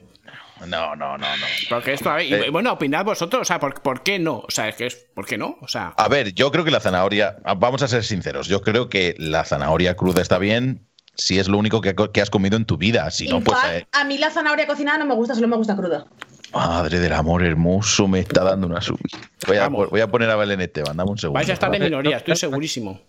Yo he puesto ya la encuesta. eh, en, en- Pero qué, además, pero qué respuestas para- son esas, no sé, qué- no sé ni siquiera yo sé qué, qué- Uf, qué y debo rayadita responder. está increíble también la, la zanahoria. Sí, sí, sí, sí. Uf. Sí, sí, hombre, la ra- rayadita está increíble. En una ensalada, con aliño, con vida, con. No, no, no, rayada, rayada encima de una tarta de zanahoria. Uf, uf, uf. Oye, pero yo- a mí, a mí que sí- ¿qué la zanahoria eso es rayada? diferente. Zanahoria rayada. Sola, en plan de, ay, qué buena, voy a dejar toda esta tarta de puta madre. No, te comes una Claro, tarta zanahoria. claro, claro. a, es mí que que no me jodas. gusta, a mí que me gusta que tengo que contestar, es que no sé las respuestas, estoy equivocado, ¿qué es eso? ¿Que me gusta o que no? Equivocado. Más triste Es que Dios, estoy O sea, equivocado. yo más triste que Dios, esa obviamente no es, pero yo voy a poner la otra. O sea, Pues, eh, pues eso, pues, puede estar más triste de Dios o puede estar equivocado. pues, Yo pues- aquí. pues que sepas eh, eh, por dónde van los tiros ya. La gente está o sea, votando. he eh. seguido el, el- un poco la- la- el espíritu de Enrique para hacer esta encuesta. Eh, están. es- es- eh, vamos a ver, no pasa nada. O sea, se ha demostrado en varias ocasiones que la democracia es un error. Si sale que la, que la zanahoria cruda está bien, pues es Zanahoria cruda son- que sola, es que me cago en la leche. eh, Yo qué sé, ponle una Que no es salsa. nuestra culpa que tengáis el paladar de un niño de tres años, Está ¿sabes? No es paladar, que es comer buenísimo. poliespanes, o que es comer poliespanes, hombre. Le Claro. echas cosas. Es que a medida que le vas añadiendo cosas, está Estáis bueno. hablando, pero olvido. veis que no os hace caso nadie. O sea, Por algo está. será. Este- No. Hacer este programa fue un error. Esto No voy a salir, no, no voy a continuar con esta conversación porque vamos a acabar. está mal. claro, está claro. No, no, no, no hace falta. Venga. Siguiente, Me venga. preguntan, me preguntan que qué hago. Estoy soldando unos cables a un conector USB-C que le voy a posteriormente poner a la consola. A ver, ahora mismo solo se ve un poco como, como las, Ya, los, es que com- como, es muy los pequeñito. brazos de Eduardo Manos Tijeras, ¿sabes? Claro, es que como es muy pequeñito y estoy usando la lupa, pero ahora os lo enseño. Bueno, eh, 62% de personas de este programa eh, están equivocadas. Bien. Eh, quitando este, este resultado, que yo sabía que estaban equivocados, así que todo, Ah, todo bien, bien. ha ganado el bien, claramente. Nos vamos a ir a la siguiente sección. Hoy no tenemos juegos, propiamente dichos, porque no teníamos apenas análisis, pero vamos a hablar aún así de algunos jueguicos, así que voy a hacer eh, la cortinilla esta. Jueguito, jueguito, no hay. Pues bueno, pues hablamos de otra cosa, vale, bien. Total, total. Que vamos a la siguiente sección. Yo la he dividido en dos partes. Una de ellas es para hablar un poquito de, juegos sin tener un análisis propiamente dicho, porque no, no tenemos, como digo, mm. un juego que hayamos jugado todos, que hayamos probado, que nos hayamos pasado para poder hablar esta semana.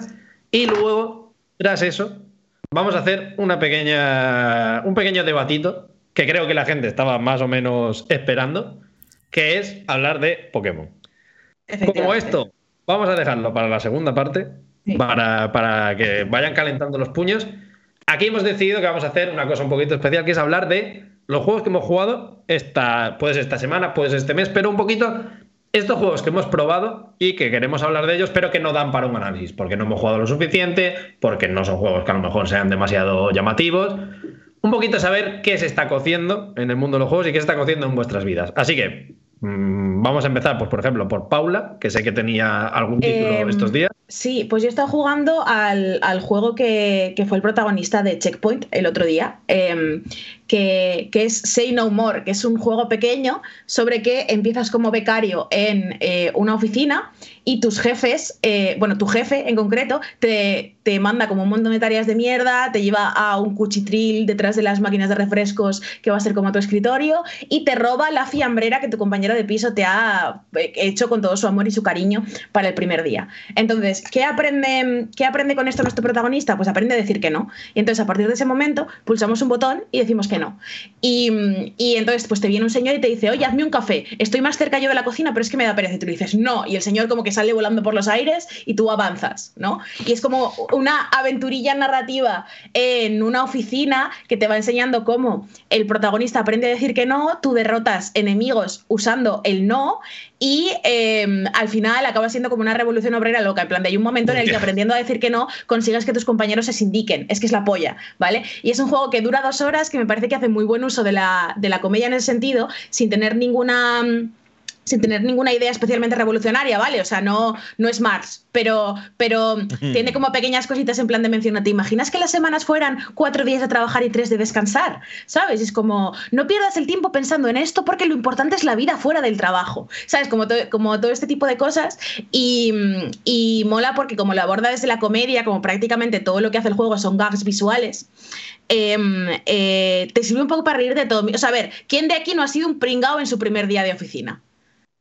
Mm. Yo he sido una pringada en mi primer día de oficina. ¿Y quién de aquí ha tenido un trabajo de oficina? claro, pues tú y yo como mínimo y Alfonso también, ¿sabes? yo, yo no, yo, no era pringado, yo, yo, yo bastante bien, la verdad. Pero en, el en tu primer trabajo, en tu primer día de trabajo, siempre. Mi primer trabajo fue Eurogamer y en Eurogamer ya sabes cómo funciona. Bueno, pues eso. Pues yo en mi primer día de oficina y en mi primer día de becaria en concreto, ¿sabes? Yo era la pringada más pringada del reino, le decía a todo el mundo que sí y era como súper complaciente porque, porque es lo que hay que hacer, porque no tienes tal. Entonces es un poco como este rollo autoparódico, ¿no? De, de, de reírte de esta angustia existencial milenial de que siempre hay alguien por encima tuyo en la, en la escala de poder, que siempre le tienes que estar un poco debiendo algo a a alguien que tú crees que no se lo merece y que te trata un poco de una manera un poco mierdas y te acabas riendo un poco de tu propia eh, explotación laboral que te ha sucedido. Así que esto está muy guay y, y el juego es muy chulo. No sé, está guay. Esto es un juego de rojos, claramente. Es un juego de rojos, es un juego de rojos 200%. Me gusta, me gusta. Eh, ¿Para qué plataforma está esto? Eh, pues está para Switch y para PC y para iOS, creo, pero no está, no está para Android. Entonces, no sé si está en el Apple Arcade, eso no os lo puedo garantizar. Vale, y, por, por, por, un dato, porque a mí me ha llamado la atención, ¿eh? yo igual me le echo después un vistazo, porque a mí todo lo que sea fantasía. Además, es que aprendes distintas maneras de decir que no, ¿sabes? Y entonces, por ejemplo, eh, puedes reírte y hacer en plan de ja, ja, ja, ja, no, ¿sabes? O puedes hacer aplauso irónico muy despacito y después decir no. Y eso como que, tienen como combinaciones que van haciendo como, como más esto. Y un detalle, pequeño, lo último que digo, un detalle que me mola mucho es que a pesar de que el juego está en castellano, pero las voces no, y, y, mm, y como que tiene traducciones a otros idiomas, pero no a todos los del mundo, efectivamente, igual te deja seleccionar en qué idioma quieres que el personaje diga no. ¿Sabes? O sea, tú no estás diciendo no en inglés, tú lo estás diciendo en tu idioma. Y hay en plan chino cantonés y como, como igual 50 idiomas en los que tú puedes decir que no y han grabado el no y eso añade como muchísimas punchlines a, al juego. Y no sé, o sea, dura dos horas, hora y claro, Pero ¿cómo se juega? O sea, ¿cuál, en plan, te mueves? ¿Es una aventura eh, gráfica o es como, Es como tienes un, tienes un movimiento lineal dentro de distintos niveles y tú vas topando con distintos enemigos a los que les tienes que decir que no, em, pero realmente, realmente el, el no es como es como el honk del ganso, ¿sabes? O sea, como mm. que tu, tu, movimiento no tiene verdaderamente propósito, simplemente es que te va viniendo gente y les vas diciendo que no y luego tienes segmentos narrativos en los que te cuentan las mandangas que están pasando en tu empresa y, y a través de eso pues llegas a una serie de jefes finales. Bueno, bastante, me, me convence bastante, ¿eh? en realidad. No... A, mí, a mí me ha gustado mucho. ¿eh? típico juego 10 pavos que te compras en la historia y no esperas nada de él y de repente es la polla. Pues es que ha sido esto literal, vaya. Entonces, eh, eh, me ha molado bastante, la verdad. Joder, me lo, voy a, me lo voy a anotar. Me lo estoy viendo. Gráficamente es gracioso, vaya. O sea, es sí, o sea, es low poly y tal. El, el, el, creador de personajes me hace mucha ilusión porque tiene opción de pelo rizado corto, que esto es nunca, una cosa que nunca tienen los juegos. Entonces, eso está Me acuerda un poquito a. Bueno, no. Iba a decir al Jazz Punk, pero no. Igual un poquito así estéticamente, pero no, no tal. Pero bueno, tengo, tengo ganitas. Este me lo voy a anotar. ¿eh? Está lindo, está lindo, está lindo, sí. Bastante bien. Eh, pasamos a algún otro. Juste, amigo Juste, ¿qué has jugado tú últimamente? Yo es que juego. Yo lo he dicho, creo que fuera de cámaras, que yo juego a varias cosas poco tiempo. He jugado al Monster Hunter Rise, que está bastante fresco. Yo, yo había jugado ya al primer Monster Hunter y alguno más, y al de y al World, y la verdad es que me resulta bastante. o sea, a nivel técnico no tiene ningún tipo de sentido, como sabes, ese juego en esa, en esa máquina. Es bastante ligerito, es eh, para ser un Monster Hunter eh, te lo puedes pasar bien solo y demás, y por ahora bastante disfrutable. No he jugado mucho, 10 mm, horas, que no creo que sea mucha, mucha cantidad. Poco menos de 10 horas. Para el Monster Hunter no es mucha, ¿no? No, no, no es, es poco. O sea, yo llevo como 50, la verdad. Claro, claro. Pero para, para empezar, para la gente, oye, ¿cuánto tiempo le puedo dedicar un rato? Pues si quieres probar, yo le, echaré un rato porque te lo pasas bien y está bastante guay. Eh, ¿Qué más? El Super Mario, es que no me acuerdo ya ni cómo se llama. El Super Mario World, este, el 3 de World, sí, correcto. Que me falta el último boss, no me lo he terminado de pasar todavía. Hacía tiempo que no tocaba un, Super Mario y la verdad bastante clásico. He de decir que a mí el Super Mario Galaxy, el, el Galaxy no, perdón, el Odyssey no me parece la quinta venida de Jesucristo como dicen muchos. Aquí, la verdad. En general mucha gente de este programa no está en este barco. ¿eh? O sea, para mí mi favorito es el Galaxy 1 sin haber jugado, no he jugado al Galaxy 2. ¿eh? Y me lo pasé bastante bien, son niveles cortitos, rápidos, tal, tal, tal muy clásico todo, mm, también bastante recomendable. Eh, he intentado jugar a Kenshi, no sé si sabéis, ¿sabéis qué juego es Kenshi? No tengo ni idea. Pues Kenshi es un juego de PC en donde es un universo un poco raro y ahí puedes hacer prácticamente todo lo que te dé la gana. Puedes empezar con un personaje y luego con ese personaje pues te vas de aventuras, puedes ir contratando mercenarios y de repente pues llega un momento en el que esto se convierte en un RTS.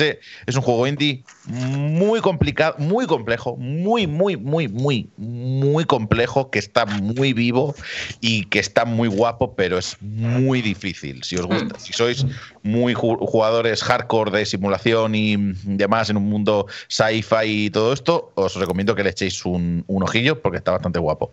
Y eh, eh, luego al, he intentado jugar al Bravely Default 2, pero me da mucho miedo porque todo el mundo me dice que es una mierda y me da un poco de me da un poco de miedo. No he entrado todavía y luego al videojuego peor videojuego de la historia de la humanidad, League of Legends. Pero sí.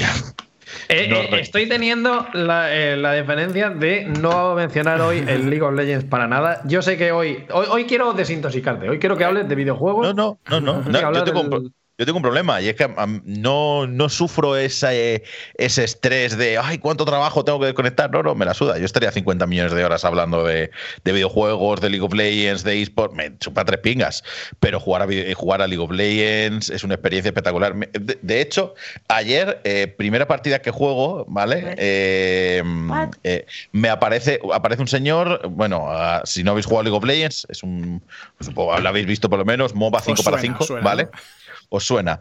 Eh, primera partida que me juego, minuto 3 de partida, hacen, se muere uno, muere uno abajo y le dicen, tío, ¿qué haces? Te estaba dando dos kills gratis. Y le dice, estoy colocado, primera partida del día. I'm high. Y yo, gracias. Empezamos bien la raza humana se merece esta, este tipo de representantes. Y ya está, no hay mucho más que te pueda, que te pueda contar. Las mejores, personas. En el oso se encuentra eh, los drogaditos y nosotros. Esto, y, bueno, y a veces es lo mismo.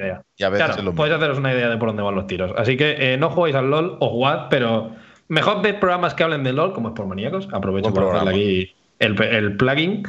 Eh, pero no juguéis al LOL, que droga muy mala y vais a acabar muy mal, como, como me pasa a mí, que Pues no me he comprado drogas. buen de milagro. Probad otras drogas Eh, diferentes. Alfonso, ¿tú qué has jugado? Pues mira, yo he semanas? jugado un juego y antes de eh, comentarlo, eh, he jugado un juego y me lo he terminado. Juste, Juste, te, te miro a Lo ti. siento, no le Y a los demás también, o sea, lo que pasa es que a ver, es un juego mm, es un juego que lo he jugado con gafas, con lo cual por eso no he hecho stream y todo eso. Y además es del año pasado, con lo cual pues nada, es el Star Wars Squadrons. Hombre, Eh, hombre, me- me suena este juego. He terminado y eh, porque tenía mucho interés en verme los títulos de crédito y estar ahí mirando los títulos de crédito hasta que ha aparecido el nombre de pues, Diego Pazos. Y digo, ahí está, menos mal, que aparece ahí. Me ha, quedado, me ha quedado guapo ¿eh, el juego. Ahí está. Entonces, una- una- antes de hablar del juego, antes de hablar del juego, os pregunto. Game designer director de, de, de EA. Sí, sí, Lo que pasa es que ya se ha cansado. Una, Claro, una, me una cosa pusieron antes, en otro lado porque, bueno, pues quería humildad ante todo. Antes Pero- Claro, claro, tú no querías dar la nota. Antes Claro. de, de hablar del juego, eh, quería hablar precisamente de vuestra opinión sobre los títulos de créditos de los juegos. Y bueno, como, como no juga- como no os termináis los juegos, pues no sé, ¿no? Pero. eh, Oye, yo sí me ¿Qué los hacéis con los títulos de crédito? ¿Vosotros o los veis o los termináis atentamente? Intentáis. Porque Según yo soy de los. Debe, yo os debe juego. ser extrañísimo, rarísimo, pero me parece una, fa- una falta de respeto o no, o una muestra de respeto, quedarme a ver los títulos de crédito y me los miro todos y además hasta leo nombres y me quedo mirando ahí. Lo cual es un coñazo porque a veces son 15 minutos. Literalmente 15 minutos de leyendo nombres. Pero yo me quedo y los veo.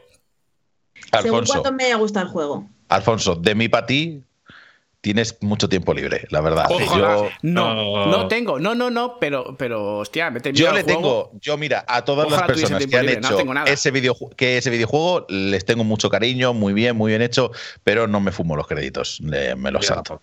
Tampoco. Yo tampoco, O sea, soy honestamente. de O sea, esos. De O hecho, sea, soy estoy buscando la manera de darle a ver si, si me los puedo saltar, como un desgraciado. ¡Ah! Yo Me quitaría ese botón, quitaría ese Yo, de botón. hecho, mira, sin- sin no me lo quitar, salta. quitar. o sea, tan pronto te sale el, el prompt en pantalla de que los puedo saltar, lo de- los dejo estar.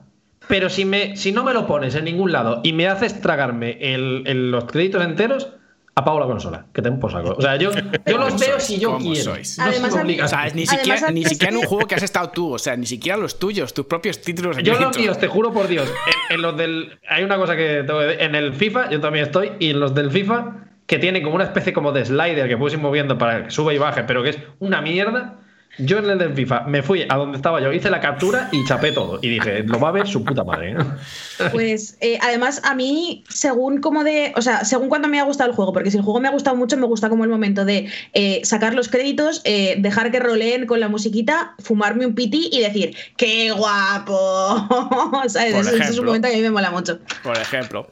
Pero sí, sí, yo, yo sí que me miro los créditos de todos los, juegos, todos los juegos que me he terminado. Me he quedado y viendo. Y sí, que hay mucho tiempo libre, ojalá no, nada, pero me parece como que es una parte del juego y un, un respeto hacia el juego que me acabo de jugar, porque si me lo he terminado de terminar es por algo, si no, no me lo habría terminado. Bueno.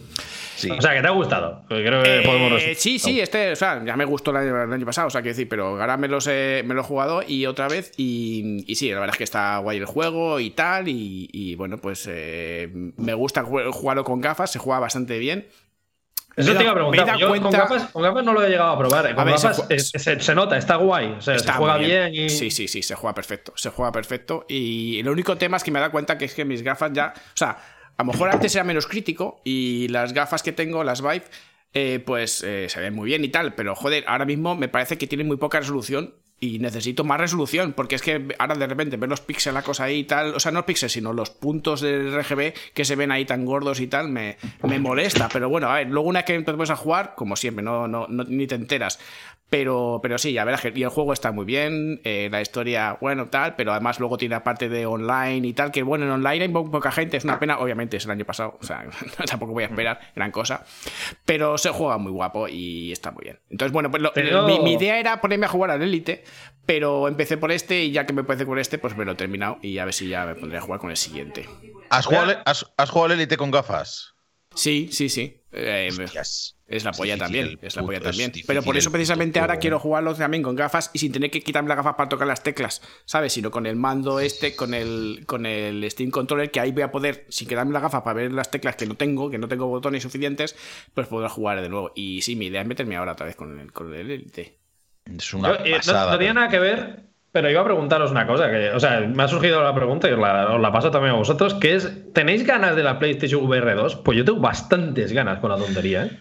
Es que yo soy usuario principalmente de PC y la PlayStation 5 la uso porque soy gilipollas y me compro consolas y para los juegos exclusivos. Pero si tú estabas loco por comprarte una, que esto que lo sepa la Porque gente. soy Tú me gilipollas, en porque de, soy Oye, Diego, ¿dónde puedo encontrar una Play? Que estoy voy loco. Porque soy gilipollas, pero porque, porque soy tonto, porque me compro. Sabiendo yo que iba a tener una unidad de videojuego Demon Souls, nada más, para jugar hasta bien sabe cuándo, y a ver qué tal sale el Returnal, yo sabiendo que es un error, la quería. Hombre, claro, porque, porque eres una persona como nosotros, uno comió, no Yo, los míos. yo, yo, me, yo, me- yo en la Play no me, no me la he comprado a la 5 y la verdad es que no la he hecho de menos todavía. O sea, yo realmente voy a, voy a ver qué me sale. Y que respecto a la VR2, eh, necesito un buen juego, necesito un Alex. Si me pones un Alex, entonces a lo mejor Va a salir ahora, si va a salir uno ahora. Resident Evil 4 VR, no sé Pero si te tiene suena. zombies, Sí, sí, tiene sí, zombies y un cosas. Alex No, no, no, increíble. no, no, no. El Resi, vaya. Sí, está muy bien ese. Pero vamos, que yo Eh, me la pillaría, ¿eh? O sea, pero necesito un juego, necesito un juego bestial. Y que me guste, o sea, que, me, que lo espere. Si no, no. Pero vamos, si ocurre, eh, yo creo que puede estar bien. Pero, pero realmente va a salir la VR2. O sea, me refiero a. Sí, sí, o sea, no, aparte no, que está está- anunciado está y todo eso, pero. Sí, sí, sí. No sé. Sí, sí, sí, es, es oficial. Y yo digo que tengo ganas por eso, porque yo, Sony más o menos. O sea, yo no, no tengo PC para jugar todavía. Y, y no me apetece gastarme las muñecladas de dinero que cuesta todo esto. Entonces, a mí me parece un, un buen sustituto. Y por eso tengo ganas, es. porque lo que dices tú es que lo de los, los pixelacos, sobre todo en la VR1 y a día de hoy, duelen un poco. Y entonces yo quiero ahora una que se vea mejor, que esté más guapa, que la acompañe con un astrobot ahí de puta madre. Y, Es y que tal, yo estaba y- mirando incluso las gafas de hoy Ah, en día, mira la resolución comparada con la que ya tengo y dice, vale, sí, es mejor, pero no tan, tan, tan, tan Tan mejor. mejor, claro. Con lo cual, digo, ¿para qué me voy a Claro. comprar una cosa que, que le voy a sacar fallos ahora mismo? Con lo cual, por eso, de momento estoy con la que tengo ahora, pero, pero, pero no sé, yo, yo necesito algo- una. un- si me voy a comprar otras gafas, tiene que ser una mejoría que, que me, que me flipe. Que Fran dice que le llamemos. Sí, cierto. pero también ha dicho se puede ver vino en Twitch. No estoy seguro de esta llamada. Eh, yo sí, no sé, llamadle, llamadle que, llamadle que remonto las cámaras. Vaya, no. Sí, pero, pero Fran, el vino fuera. Quiero decir, no, no, obviamente. no, beber Pero eso vinazo ya lo en el. Twitch, cabrón. Él pone, pone- calcetín, pone calcetín. No pasa, está. No pasa nada, ¿eh? Hay gente que se está bebiendo las cervezas a, tri- a tres y no pasa Eso nada. también es verdad. Sí, sí, bueno, luego, luego no, nunca pasa nada y luego te sale el chocas, te saca un vídeo de por qué me han baneado, ¿sabes? Esto... No pongas, Pero al Chocas le han baneado. No vamos a hablar de esto, que hay No, opiniones. no, no vamos a hablar de esto, no vamos a hablar de esto. No. no a de pongas, no pongas el- un vídeo, no pongas un vídeo, un video, no pongas un vídeo y ya está. Claro, no, no pongas cosas. Eh, mientras Paula hace la fantasía de meternos a Vale. Fran, Eh, a añadidme contar a Fran a la. A la llamada. Voy a contar un poco lo que he estado jugando yo. Ya voy a aprovechar para sacármelo encima. Yo he estado jugando a dos cosas. La primera, y por eso también lo decía, yo he estado jugando a El Morales en mi tele nueva y es ayer casi me da un parraque. Porque yo lo había jugado en una tele 1080 vieja que tengo aquí, que es donde juego mayor parte de las cosas. Y como ahora quiero presumir que tengo una tele rabuda, ha sido una cosa demencial. O sea, en plan de. Estos gráficos yo no sabía que los tenía en la consola. y me ha dejado loco. O sea, gracias, gracias por tanto, PlayStation, eh, por todo esto que me has dado. Pero el juego que sí que he estado jugando de verdad, que es distinto y que es un poco más nuevo, es el. Déjame buscar el nombre porque quiero decirlo exactamente. Es, es un Taiko que hay para el Apple Arcade. Fran, no te vemos, ¿eh? O sea, no sé si te deberíamos ver, pero no te vemos. No, no, no, no, no me deberíais ver si queréis conservar el canal. Ah, vale, vale. Que no pasa nada, ¿eh? O sea, que los de Yointer, que te- puedes tener patrocinio de cerveza y de todo. Sí, sí, pero que esto no es patrocinio. Igual está con un cartón de Don Simón, que no conoce a Fran. con un claro, que no conoce a Fran. Eh, yo usted, me cago en 10. Me parece nuevo. Un segundo, ¿eh? Que yo estoy gestionando esto. No está desnudo y con un cartón de Don Simón porque Dios no lo quiere. A ver, igual yo, sí. Yo perdón por entrar aquí como un Fran, una apisonadora, pero. eh, Ahora va a ¿de, ser de qué estáis hablando? En el Pokémon, en el Pokémon va a ser, en el Pokémon va a ser ahora un 2 contra 1. Esto es un poco la injusticia. Bueno. Ah, Hombre, a ver, no te preocupes. me- bueno, no, iba a decir, me voy a otro Querías tipo, pero es que en realidad estás solo aquí. un ¿eh? combate justo, lo sentimos. no haber aceptado, amigo, antes de subirte al ring. Bueno, Voy a hablar un de- momento- un momento en mi escritorio, ¿eh? Espero que no. Ah, Madre mía. Hostia, madre mía. Yo dejo a Paula arreglando. Ahora se lo ve el Skype, madre de Dios. Bueno, en fin. Pues, hola, hola, gente, aquí estamos. Eh, voy a hablar yo mientras del jueguito, que coño, mientras Paula hace todas sus gestiones. Voy a hablar de Taiko Pop Tap, que es como se llama el juego que está en Apple Arcade. Los que no conozcáis el Taiko, Taiko es un juego de tocar un tambor. Uno de estos tambores japoneses tradicionales con las dos baquetas que pone tal. Pues esto es un simulador de tocar el tambor, básicamente. ¿Por qué está guapísimo y deberíais de jugarlo? Esto es una cosa que ya os adelanto. Porque son muy divertidos, lo primero. Y lo segundo, más importante, tienen unos temazos que no te lo crees. En plan, está guapísimo. Porque puedes tocar, esto es un juego de ritmo, evidentemente, para el que no lo haya deducido ya, juego de ritmo que se basa eh, en solo en unas pulsaciones a un tambor. Puede ser en la parte externa, lo que viene a ser lo que lo rodea, o el propio tambor. Y en esos cuatro, como cuatro tipos de golpes, digamos, está toda la, toda la magia. Tienes que seguir el ritmo de canciones y entre las canciones está desde Vocaloid hasta eh, la te- el tema de Evangelion. O sea, Pero ¿en qué hay- se diferencia del de Switch? eh, se diferencia en el de Switch en el que en este sí el modo táctil funciona mejor. Ah, vale. Bueno, que es una sé. cosa bastante importante. Sí En Switch también hay un Taiko y los que lo hayáis jugado alguna vez, si no tienes el periférico de, de Taiko es bastante jodido porque con los Joy-Con se puede usar por movimiento pero va un poco regular y por eh, táctil va como el culo directamente. Mm. En este, lo que hace es te pone el, el tambor en la parte central de la pantalla en grande, tú puedes elegir cómo lo quieres, pero puedes poner grande, y puedes tocar con los deditos. Mm. A mí, y esto es una cosa que voy a decir ya, un problema personal, un drama personal que tengo, las máquinas no leen bien mi huella dactilar. Eh, Perdona. ¿Cómo, cómo, cómo? Esto me pasa con el lector de huellas del móvil, me pasa con los ascensores cuando solo tienen el botoncito táctil y no tienen para darle para adentro, y me pasa con el Taiko, que a veces no me lee eh, la pulsación, porque Le- yo pensé, esto es que está mal calibrado o que la pantalla mía no es tan buena, pero eh, he visto a gente jugar y le lee todo a la perfección, o sea, que soy yo. Eh, eso le pasa a mucha gente de Galicia también, ¿no? Que la, la huella dactilar no. Hostia, el primer chiste de droga y tenía que venir por ti. Pero está bien, está bien. Bien, bien tirado, bien tirado, bien jugado. No puedo, no puedo decir nada.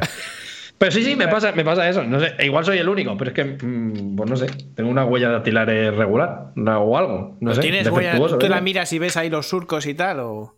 Sí, sí, sí, sí. Yo, hombre, yo diría que está todo bien. Mm, quiero decir, toco la guitarra, tampoco hago. No, no me quemo los dedos con, con mechero, ¿sabes?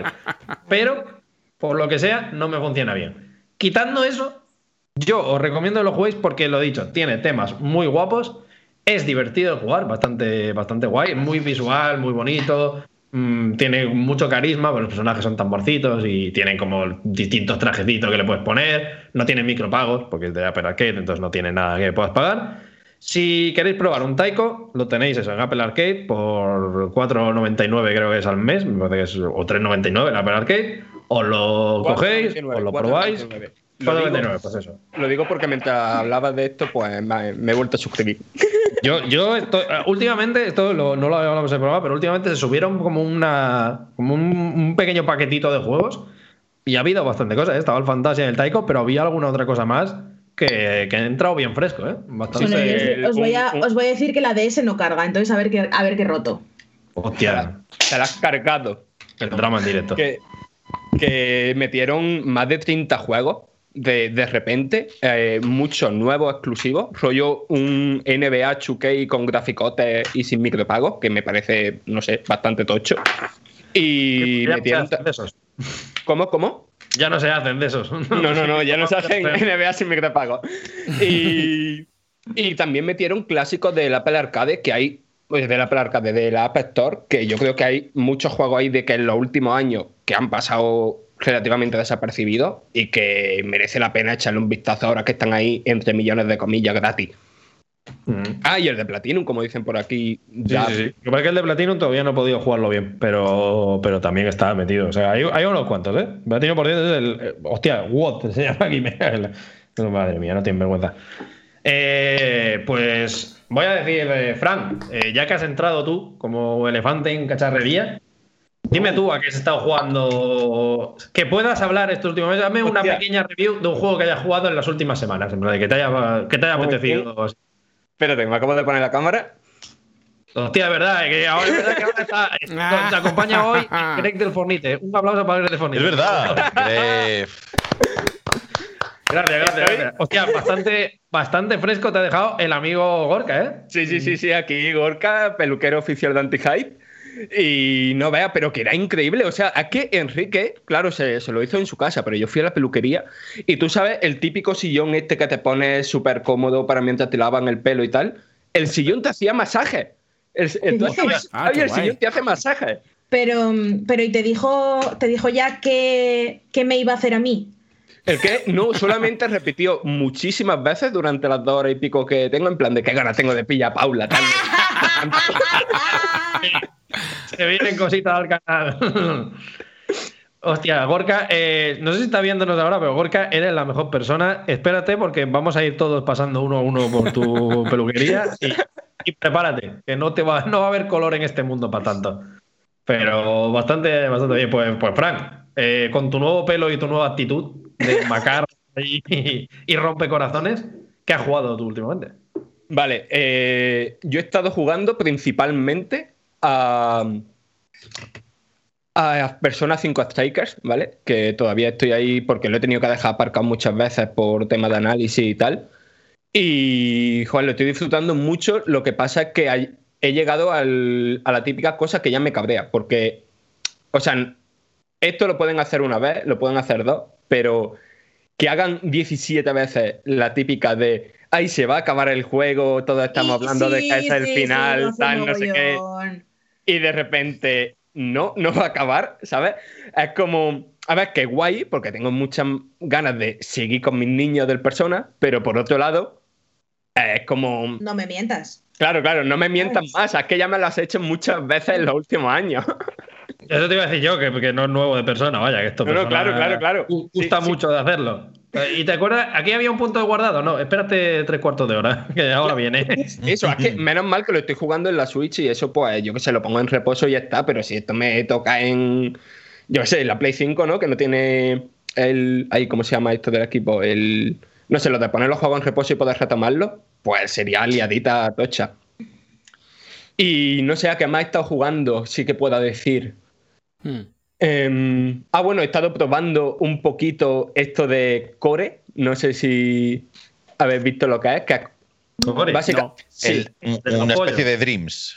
Ah, sí, es como una ah. mezcla de Dreams, Roblox y tienen como una intención súper ambiciosa de, de hacer como lo, mismo que YouTube supuso para la industria de del audiovisual, ¿no? Pues hacer lo mismo con la industria interactiva. Y ahora mismo, pues la cosa es que en Core hay algunos juegos que son, no sé, que sorprenden, ¿no? Verlo en, una plataforma así, ¿no? Que parecen, tienen un acabado muy tocho, ideas muy buenas y tal, pero después, claro, para encontrar eso tienes que rebuscar entre un mogollón de, de cacota.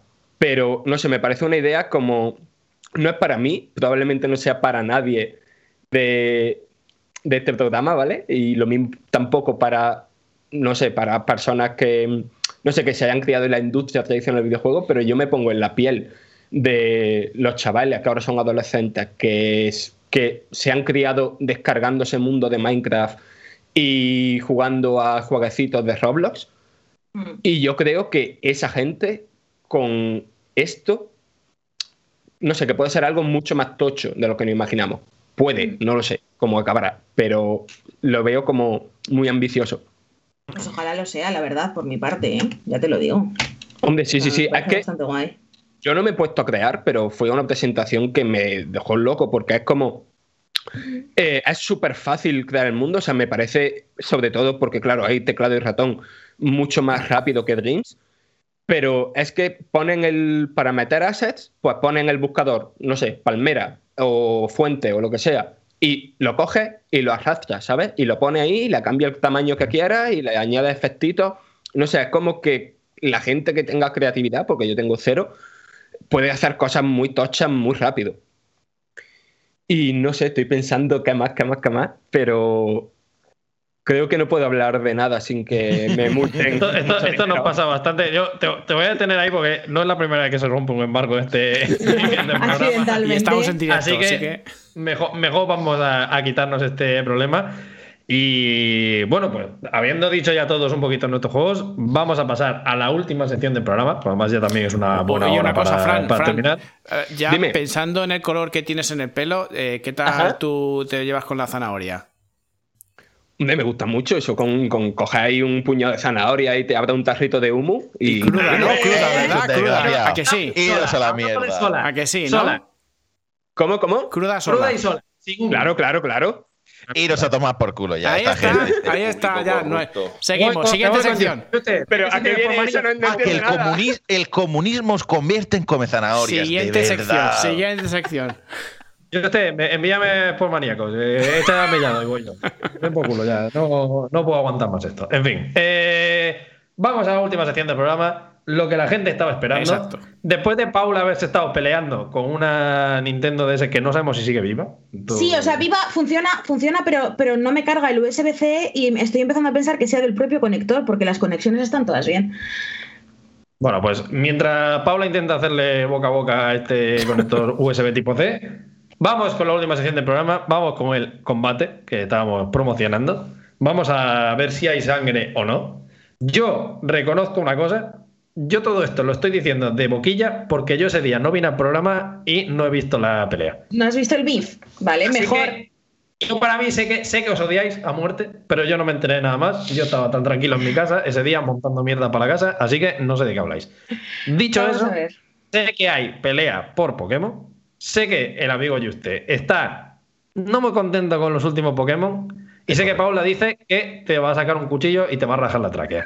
Dicho esto, hecha esta presentación, ¿quién de los dos quiere recoger el testigo y soltar el primer golpe? Yo creo A que ver, tiene que empezar el invitado. Claro, yo tendría que empezar yo porque Sí. tengo que decir porque me parece un.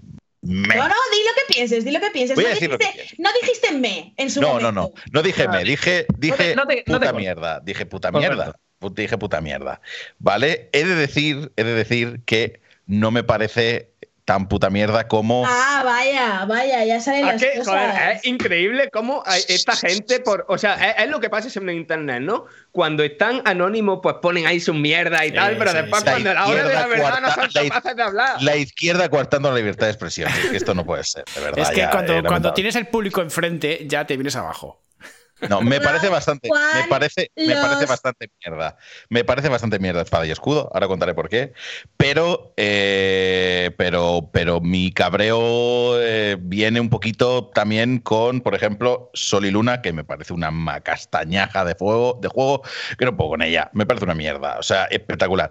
Y por suerte, yo tenía un poco de miedo de que eh, espada y escudo repitieran estos errores y me y no y tuviera un juego en mis manos de Pokémon, que es una que disfruto mucho, y que no pudiera disfrutar, ¿vale? Eh, yo un poquito, yo como jugador, soy una persona que a mí me gustan principalmente las historias y eh, el, salvo en elementos, eh, salvo cuando tiene unos buenos elementos JR JRPG o, y demás, me pues sudo un poco, ¿no? A mí me gusta, yo me pongo a pensar, por ejemplo, en, en los principios de la saga de Pokémon y a mí me gustan mucho porque el juego consiste en, toma, un Pokémon, ala, adelante, ocho medallitas y ya está.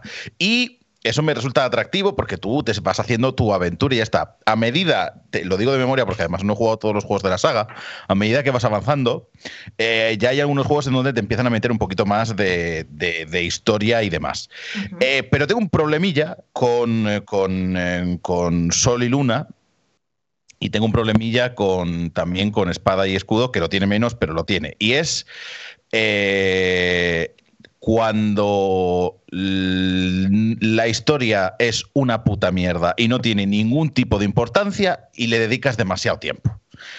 Eh, a mí me gusta, yo nunca voy a juzgar a un Mario por tener una historia que sea, eh, que sea una mierda. O sea, yo cuando juego al Paper Mario y al Paper Mario le dedican a la historia 30 segundos. Ya está. No le dediques más. ¿Por qué? Porque lo importante de esto, eh, la, la historia, sabes que es bastante me, te da igual todo.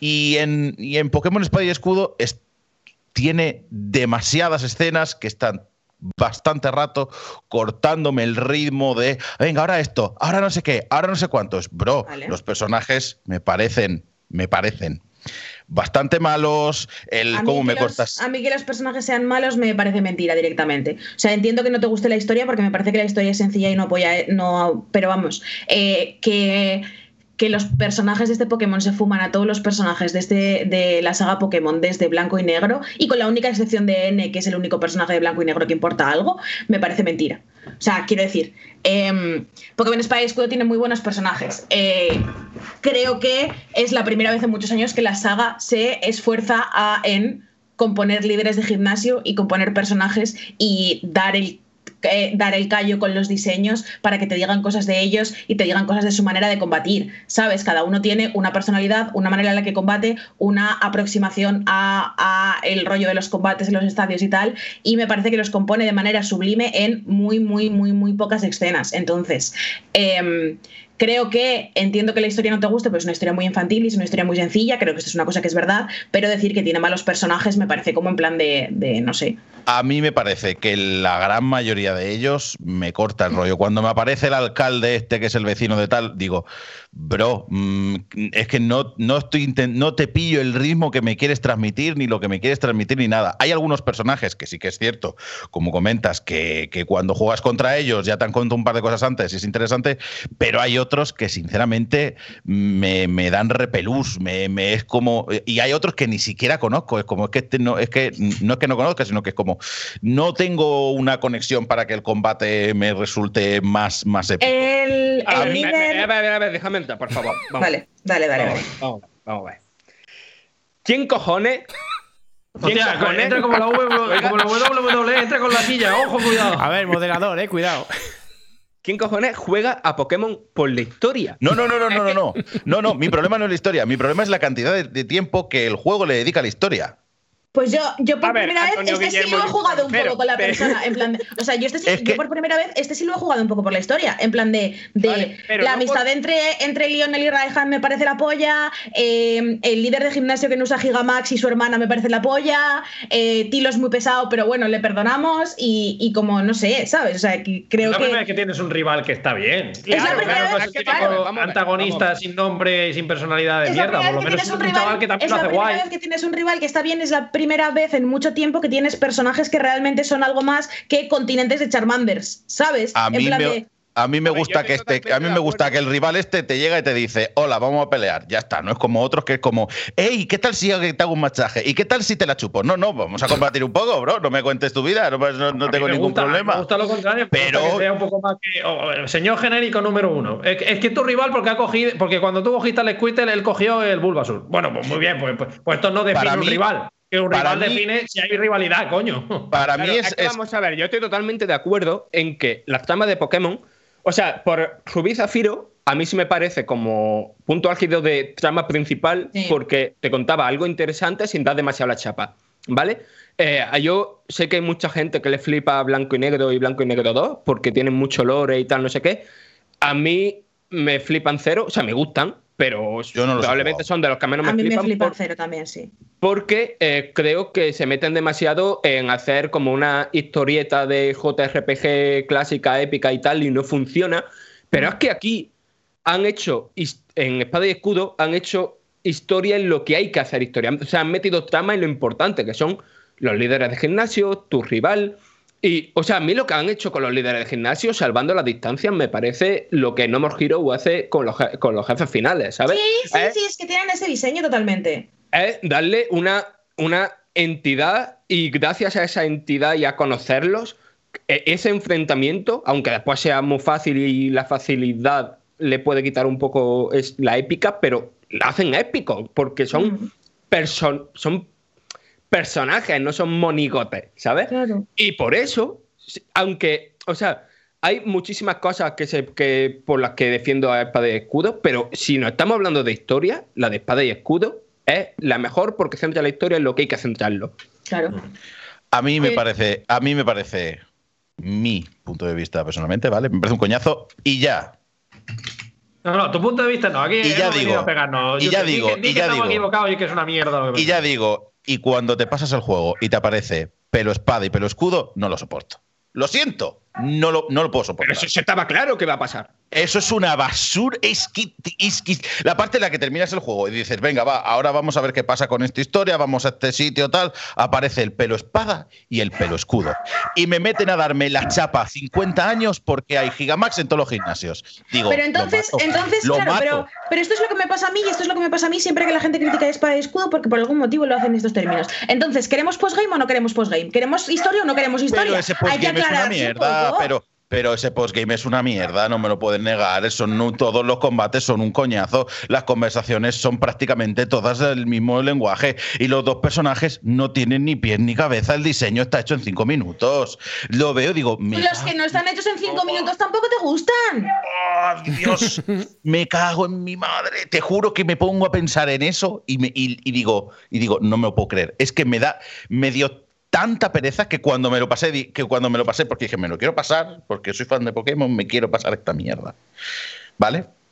Los diseños que no están hechos en cinco minutos y a los que se les da más espacio tampoco te gustan. No, Entonces, no, no, no. ¿qué Pokémon? Gráficamente, no, gráficamente el juego está guapo. Gráficamente el juego está, bon- está bonito, ¿vale? Luego ya hablaremos de tío, está eso, el juego está bonito, tiene un buen bonito. diseño, pero justo cuando terminas el juego y te salen estos dos y dices, no, yo soy no sé quién y yo no sé cuánto, eso no, ese, eso, ese- eso no, es- esos Mira, dos no puedo decir. ver, Yo- yo no me estoy te- y el, enterando y el diseño, y no- el diseño está ir a, a enfrentarte al, al- al legendario, me parece un coñazo como un castillo. Yo no me Pero estoy enterando por qué no te gusta. O sea, no te gusta por la historia.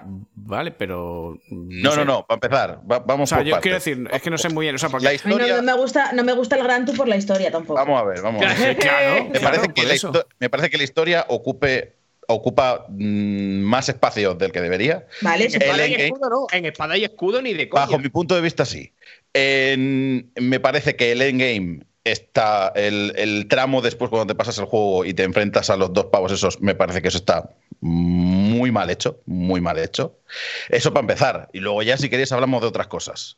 Pero eso para mí, ese es mi, mi, mi punto de vista de estos dos. Luego ya hablamos de la, de la linealidad, que a mí el juego me parece vale, sí, eso es un problema que tiene. Ciertamente, ciertamente lineal, a mí me saca totalmente de la aventura cuando yo veo un sitio y digo, ¡uy, qué bonito! Voy a tal, y de repente es como, ah, no, que he hecho así y he salido. Y es como, ah, qué lástima, porque está bonito, está, está bonito, es como, me gustaría eh, tener la sensación un poquito de, de exploración y de aventura, pero de repente ya he llegado aquí. Que eso me pasa, me pasó.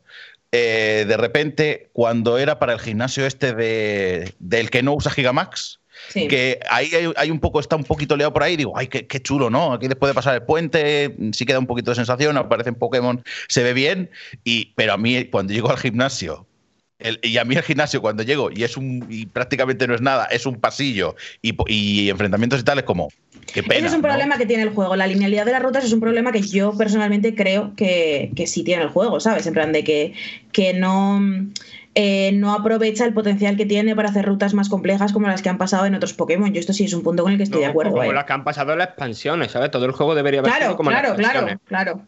No he jugado Sí, sí. ninguna expansión. Es decir, que Ya, no he jugado- pues creo que las tengo. también. Creo que las tengo, pero no he jugado. van por ahí ninguna. los tiros. Es más mundo abierto las expansiones. Sí. No he jugado, no he jugado ninguna Pero- expansión. Y- Pero que vaya, que yo creo que ver, o sea, estoy de acuerdo que la- en la parte del endgame dan demasiado la chapa con un lore que no interesa, ¿vale? Mm. Eh, en eso estoy 100% de acuerdo. Pero que te salgan esos dos personajes y no eche una sonrisa con su diseño es de estar amargado por los eSports. no puedo. Tal cual, tal cual, tal cual. No tal cual, tal puedo, cual. pero de verdad, o sea, alguien puede enseñar. Alguien. Está, Fran, Fran, ataques personales, no, hombre. Golpes pero- bajos, no. Me cago Ya, en la a ver. leche. Yo con Grevesy no voy a hablar, evidentemente, pero, eh, pero alguien. ¿Alguien le gusta, gente del chat? ¿O os gusta el diseño de los dos pavos de la espada y el escudo de. Es que tienen gracia, tampoco hace falta Claro. más. Gracias. O sea, gracioso, es la típica cosa que te rías que. Pero que te rías en plan de cómo se la. O sea, ¿cómo han tenido los huevos de poner esto aquí? No, pero es gracioso. No me Y es el humor que lleva teniendo toda la puta vida la saga Pokémon. Claro. Te pueden, gustar las, te, pueden te pueden gustar las zanahorias, pero no te pueden gustar. A mí yo no entiendo que os guste la zanahoria. pero Bueno, no claro, si os, gusta, gusta, si os gustan las zanahorias, es lo normal que os guste un, pa- un pavo que tiene el, el pelo. Es que, los- es que el otro día sé- intenté buscarlo, pero es que no me acuerdo ni de cómo era. En el endgame, lo único que te interesa es cuándo voy a poder tener un perrete. Es lo único A que mí ni me gusta ni me disgusta. Me parece que están ahí que tan. Pues yo qué sé, ¿sabes? Es que no sé, tampoco me parece como tan heavy. Claro, Ah. mira, esto que ladraba antes en tu casa, esto era Zamacenta diciendo que hablas pavo. Vamos a ver. O sea, Eh, Rete, te da igual el diseño. O sea, evidentemente el diseño es, es vago. O sea, es vago. Es, eso es la típica idea de bombero que se le ocurre a la gente de Pokémon. En plan de, como es Pokémon espada y escudo, y si le ponemos el pelo, y uno dijo, "Pues, vamos, hombre, no hay Mira, huevo". Claro, pero que está guapísimo. Mira, que mira, ese día pues fíjate, ¿eh? fíjate, y Increíble. ahora, a- ahora hablamos un poquito de, de dificultad y demás si queréis, pero fíjate que a mí el endgame, me cuando yo jugué a, a ese endgame, pensé en cuando la gente dice, es que eh, la Pokémon Company a Game Freak le da dos duros para hacer el juego. Y yo, pues, pues es- esto es, tienes dos duros, querías meter un endgame y has puesto esto, esto, esto y esto, Sí. y ala, para adelante. Sí, Es sí. que Para 100%. mí, para mí el, el endgame es, es, es eso, es la consecuencia de, oye, no nos queda más presupuesto. Pero. Porque pero el endgame. sería- Pero es sería que. mejor pero es que-. El endgame son las expansiones. mejor Claro, no. El, el endgame son las raids que han estado en actualización constante todo el rato desde el lanzamiento y hasta el día de hoy. Y el endgame es completar la Pokédex. ¿Tú has completado la Pokédex, usted? No, toda no. Pues ahí tienes tu endgame. Ahí tienes tu endgame, macho. Saca el carnet de Pokémon. Pero que no solo eso, que, a ver, que yo reconozco, o sea, reconozco que, que no hay que reconocerlo, es que así. El endgame de Espada y Escudo, pues no es precisamente el endgame de Esmeralda. Ni siquiera es el endgame de Rubí Zafiro y Omega Alpha que te decían, ay, aquí están construyendo una torre de batalla y nunca se construyó. ¿Sabes? Que eso me parece como la, co- la, la patada en los cataplines más grande que me han dado en la vida, vaya. Pero. Pero que quiero decir, como. Es que yo es que, sinceramente, veo el endgame, las expansiones. Que sí, que es un endgame de pago, sí. Pero piensa en las expansiones y es el mejor endgame de la historia de la saga. Pero no, pero no, pero no, me- ¿no os parece un poco injusto valorar un juego por, bueno, ya arreglarán las cosas en los DLCs? No, bro, yo es que me he comprado este juego, mi intención es comprarme este juego y no jugar a nada más. Pero es que el juego sí, sí, está sí, tengo bien. que esperar a los ¿eh? El juego está bien en sí mismo, ¿sabes? Que es que es un poco el asunto. O sea, quiero Claro. decir. Quiero decir, el juego da para muchísimas horas, tiene tanto el endgame de las raids para quien quiera el tema de los combates, tanto el juego online para quien juegue competitivo, como el endgame de atrapar a todos los Pokémon, que tienes pa' buen rato eh, en el área silvestre. Para los que prefieran atrapar, con eso tienes 20 o 30 horas más de juego como mínimo, ¿sabes? Y luego, además, hay más. O sea, es que yo tampoco entiendo. Quiero decir, que el endgame del juego te podían haber puesto cuatro historias más para hacer tal en plan, en plan No, Pokémon no, no. Esmeralda. ¿Sabes? O que te podían haber puesto un frente de batalla, que llevamos diciendo que metan el frente de batalla todos desde hace que ni me acuerdo. Que sí, Quede- que esto es una cosa que se podría haber hecho. Quede Pero que- claro. Quede claro que a mí me da igual, que yo no, yo no tengo problema con, con que luego te terminas la Pokédex y tal. Ah, el problema que tengo yo es que te agarran, no puedes hacer nada más hasta que no termines esa, esa historia final. Y es como, me cago en la puta, déjame que haga otras vainas, que me quiero enfrentar, quiero dar vueltas, quiero explorar un poco. Y es como, no, tienes que ir aquí, tienes que ir aquí. Yo pensando, ¿me podré ir a otro lado? No, no, a no. mí te la linealidad de las rutas sí me parece un problema, em, pero en cuestión de contenido, yo sinceramente no sé dónde lo veis. ¿Sabes? O sea, me parece que es un juego que tiene mucho contenido, unas cuestiones No, no, de, no. de accesibilidad y de calidad de vida de, de locos y, y- Yo y no he creo que hay aspectos mejorables en ese sentido, pero no sé. Vamos. Yo no he dicho nada del contenido. ¿eh? A mí me parece eh, la zona, ¿cómo se llama el área? ¿Es el área salvaje o no me acuerdo? cómo Área se llama? silvestre. El área silvestre. Me parece que el área silvestre para mí es el resumen de lo que es, es el juego. Es como, tiene ideas que están chulas, pero que, me- que creo que podrían estar bastante mejor. O sea, esa zona se ve bastante mal. Se ve, se ve- Estás ahí y da un poco de incomodidad, la verdad. Pero si te olvidas de eso y te pones a explorar, a dar vueltas y tal, a pesar de que Evidentemente es una zona que yo pensaba que iba a ser todo más grande. Yo pensaba que eso iba a ser bastante más grande. Que me iba a dar también esa sensación de wow, aventura. De repente ves el, el recorrido que es en realidad. Mm. Y mi sensación es, bueno, es, es, en- es un área. Es un a- areailla. Es un areailla. Yo pensaba que iba a ser un poco más. Para mí, para mí la, la cosa es, no sé por qué no vale USBC, es que tampoco me puedo acercar a mirarlo. Em, para mí personalmente la, la cosa es eh, el tema del, del área silvestre. O sea, ¿cuáles son los problemas que tiene el área silvestre, en tu opinión? Para mí, que eh, para empezar, estás ahí y yo siempre juego en portátil, quede claro, ¿vale? Siempre, siempre, siempre juego en portátil. Y la sensación que me da es que como que va, me, va, me va peor, me va muy mal el juego, eso para empezar. Y eh, como que no tengo del todo la sensación de estar metido en, un, en una zona a explorar. Yo incluso podía tener la sensación, yo pensaba en una especie de, en mi cabeza, de en una especie de zona safari o algo de eso, y es un poco como un terreno que está vacío y mm, sí, desaprovechado. Mi sensación es desaprovechado el área salvaje. Yo, yo creo que el defecto que tiene el área salvaje personalmente es que, la historia no tenga nada que ver con, la, con el área salvaje. O sea, como que, sea una parte aparte del juego y que esté tan delimitado de la manera en la que a veces el juego es mundo abierto y a veces el juego no es mundo abierto, acaba haciéndole flaco favor tanto a la parte de mundo abierto como a la parte que no es mundo abierto. ¿Sabes? O sea, yo creo que, que mm, en ese sentido probablemente hubiera habido aproximaciones mejores a, gestionar el tema, a pesar de que, entiendo que técnicamente no lo podían o no lo querían hacer por el motivo que fuera, también es un Pokémon que piensa como mucho en la accesibilidad en muchos, en muchos sentidos y creo que es posible que una, un área silvestre que ocupase todo el juego hubiese sido bastante abrumadora, tanto a nivel de diseño como a nivel de, jugadores nuevos que pensaban cazar con esta primera entrega de Switch. Pero, pero al margen de eso, eh, yo creo que el área silvestre tiene problemas técnicos, pero a mí me flipa mucho cómo, em, o sea, quiero decir, en mi, si en mi puta vida eh, y aunque a mí personalmente me moleste, si en mi puta vida he dicho que un juego está fatal por lo técnico, o sea, si en mi puta vida un juego que está bien he dicho que está fatal por lo técnico, porque para mí los videojuegos son cultura y son, arte y no son tecnología, ¿sabes? O sea, no son la, nueva versión del Photoshop, sino que son otra cosa, eh, no entiendo por qué está tan bien visto hacerlo con espada y escudo. O sea, es una cosa que, que, yo no entiendo, ¿sabes? En plan de, es que el juego es lo técnico y es que los Pokémon y las animaciones de los Pokémon, y entonces es una mierda y es en plan de, pero no te haces así en ningún otro juego, ¿sabes? Es como me, resulta como muy extraño. Claro, es que la movida es que, mm, que, yo, estoy al 100% de acuerdo de que mm, es cierto que tiene sus problemas técnicos, pero incluso con esos problemas técnicos, espada y escudo es lo más parecido que yo he tenido a vivir en un mundo Pokémon como me lo imaginaba de niño. Total, sí. ¿Sabes? Que, está a años de distancia de eso, ¿vale? De, eh, lo que yo me imaginaba de niño pero es lo más parecido que, he tenido. Y, es un juego que, tiene pues, muy buenas ideas. ¿Cómo, cómo? Que es un juego que tiene muy buenas ideas. Sí, sí, sí, sí, total, total. Mm, yo no estoy de acuerdo en que no se trate del juego. Yo no, cuando, cuando hablar de tratar un juego por lo técnico, eh, yo no es tanto eh, por los gráficos que cuando te pones a comparar con otros juegos que han salido en la misma consola, pues hmm. es un poco la de a ver qué pasa, a, ver esto que está pasando, vamos a hablar un momento de esto. Pero a mí me saca mucho. dame un, dame un ejemplo de un juego, dame un ejemplo de un juego que esté bien y que se haya tratado de una puta mierda por lo, por lo técnico. Cyberpunk.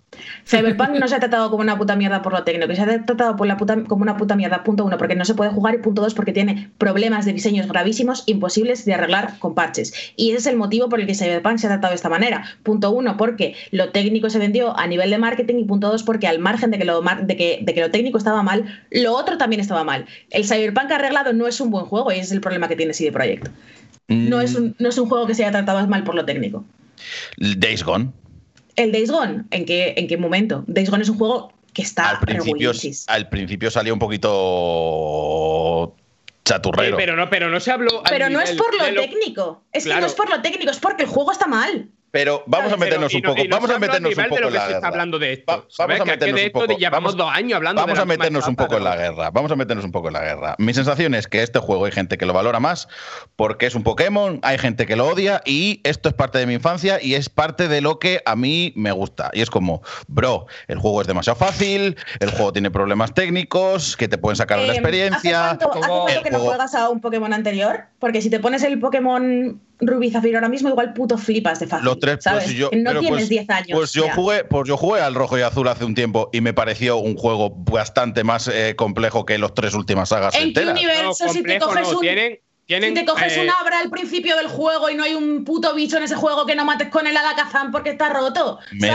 pero pero después tendría que conseguir el alakazam, que tiene que ver una cosa con la otra. Es como que tenemos que buscar la excusa en plan, si haces, si de A, B, C, D, D y D y juntas todos los astros, resulta que no, no, creo que tiene unos problemas que no le pasa nada. Yo he disfrutado la... Yo, sinceramente, yo me lo he pasado bien, pero porque yo soy un enfermo de este tipo de juegos, me flipa eh, la saga, pero no puedo no fijarme en ese tipo de. a, mí, que una persona, a mí que una persona de pie, que una persona que juega, que una persona que no, que no vive de los videojuegos, que una persona que no vive de, el lugar y el altavoz que tiene a la hora de hablar de los videojuegos, eh, no se compre Cyberpunk por lo técnico, no quiere jugar Cyberpunk por lo técnico, no se compre Pokémon Espada y Escudo por lo técnico, no se compre eh, whatever por lo técnico. Me parece una opinión válida y respetable que entra dentro del margen de, lo que nos interesa a cada uno. Que las personas que vivimos de esto, las personas que somos el altavoz de. Bueno, aparte que. Vale, pero eh, esto, ¿eso te puede parecerlo o no? Pero, Yo no digo que lo técnico es injugable, ¿eh? Que las personas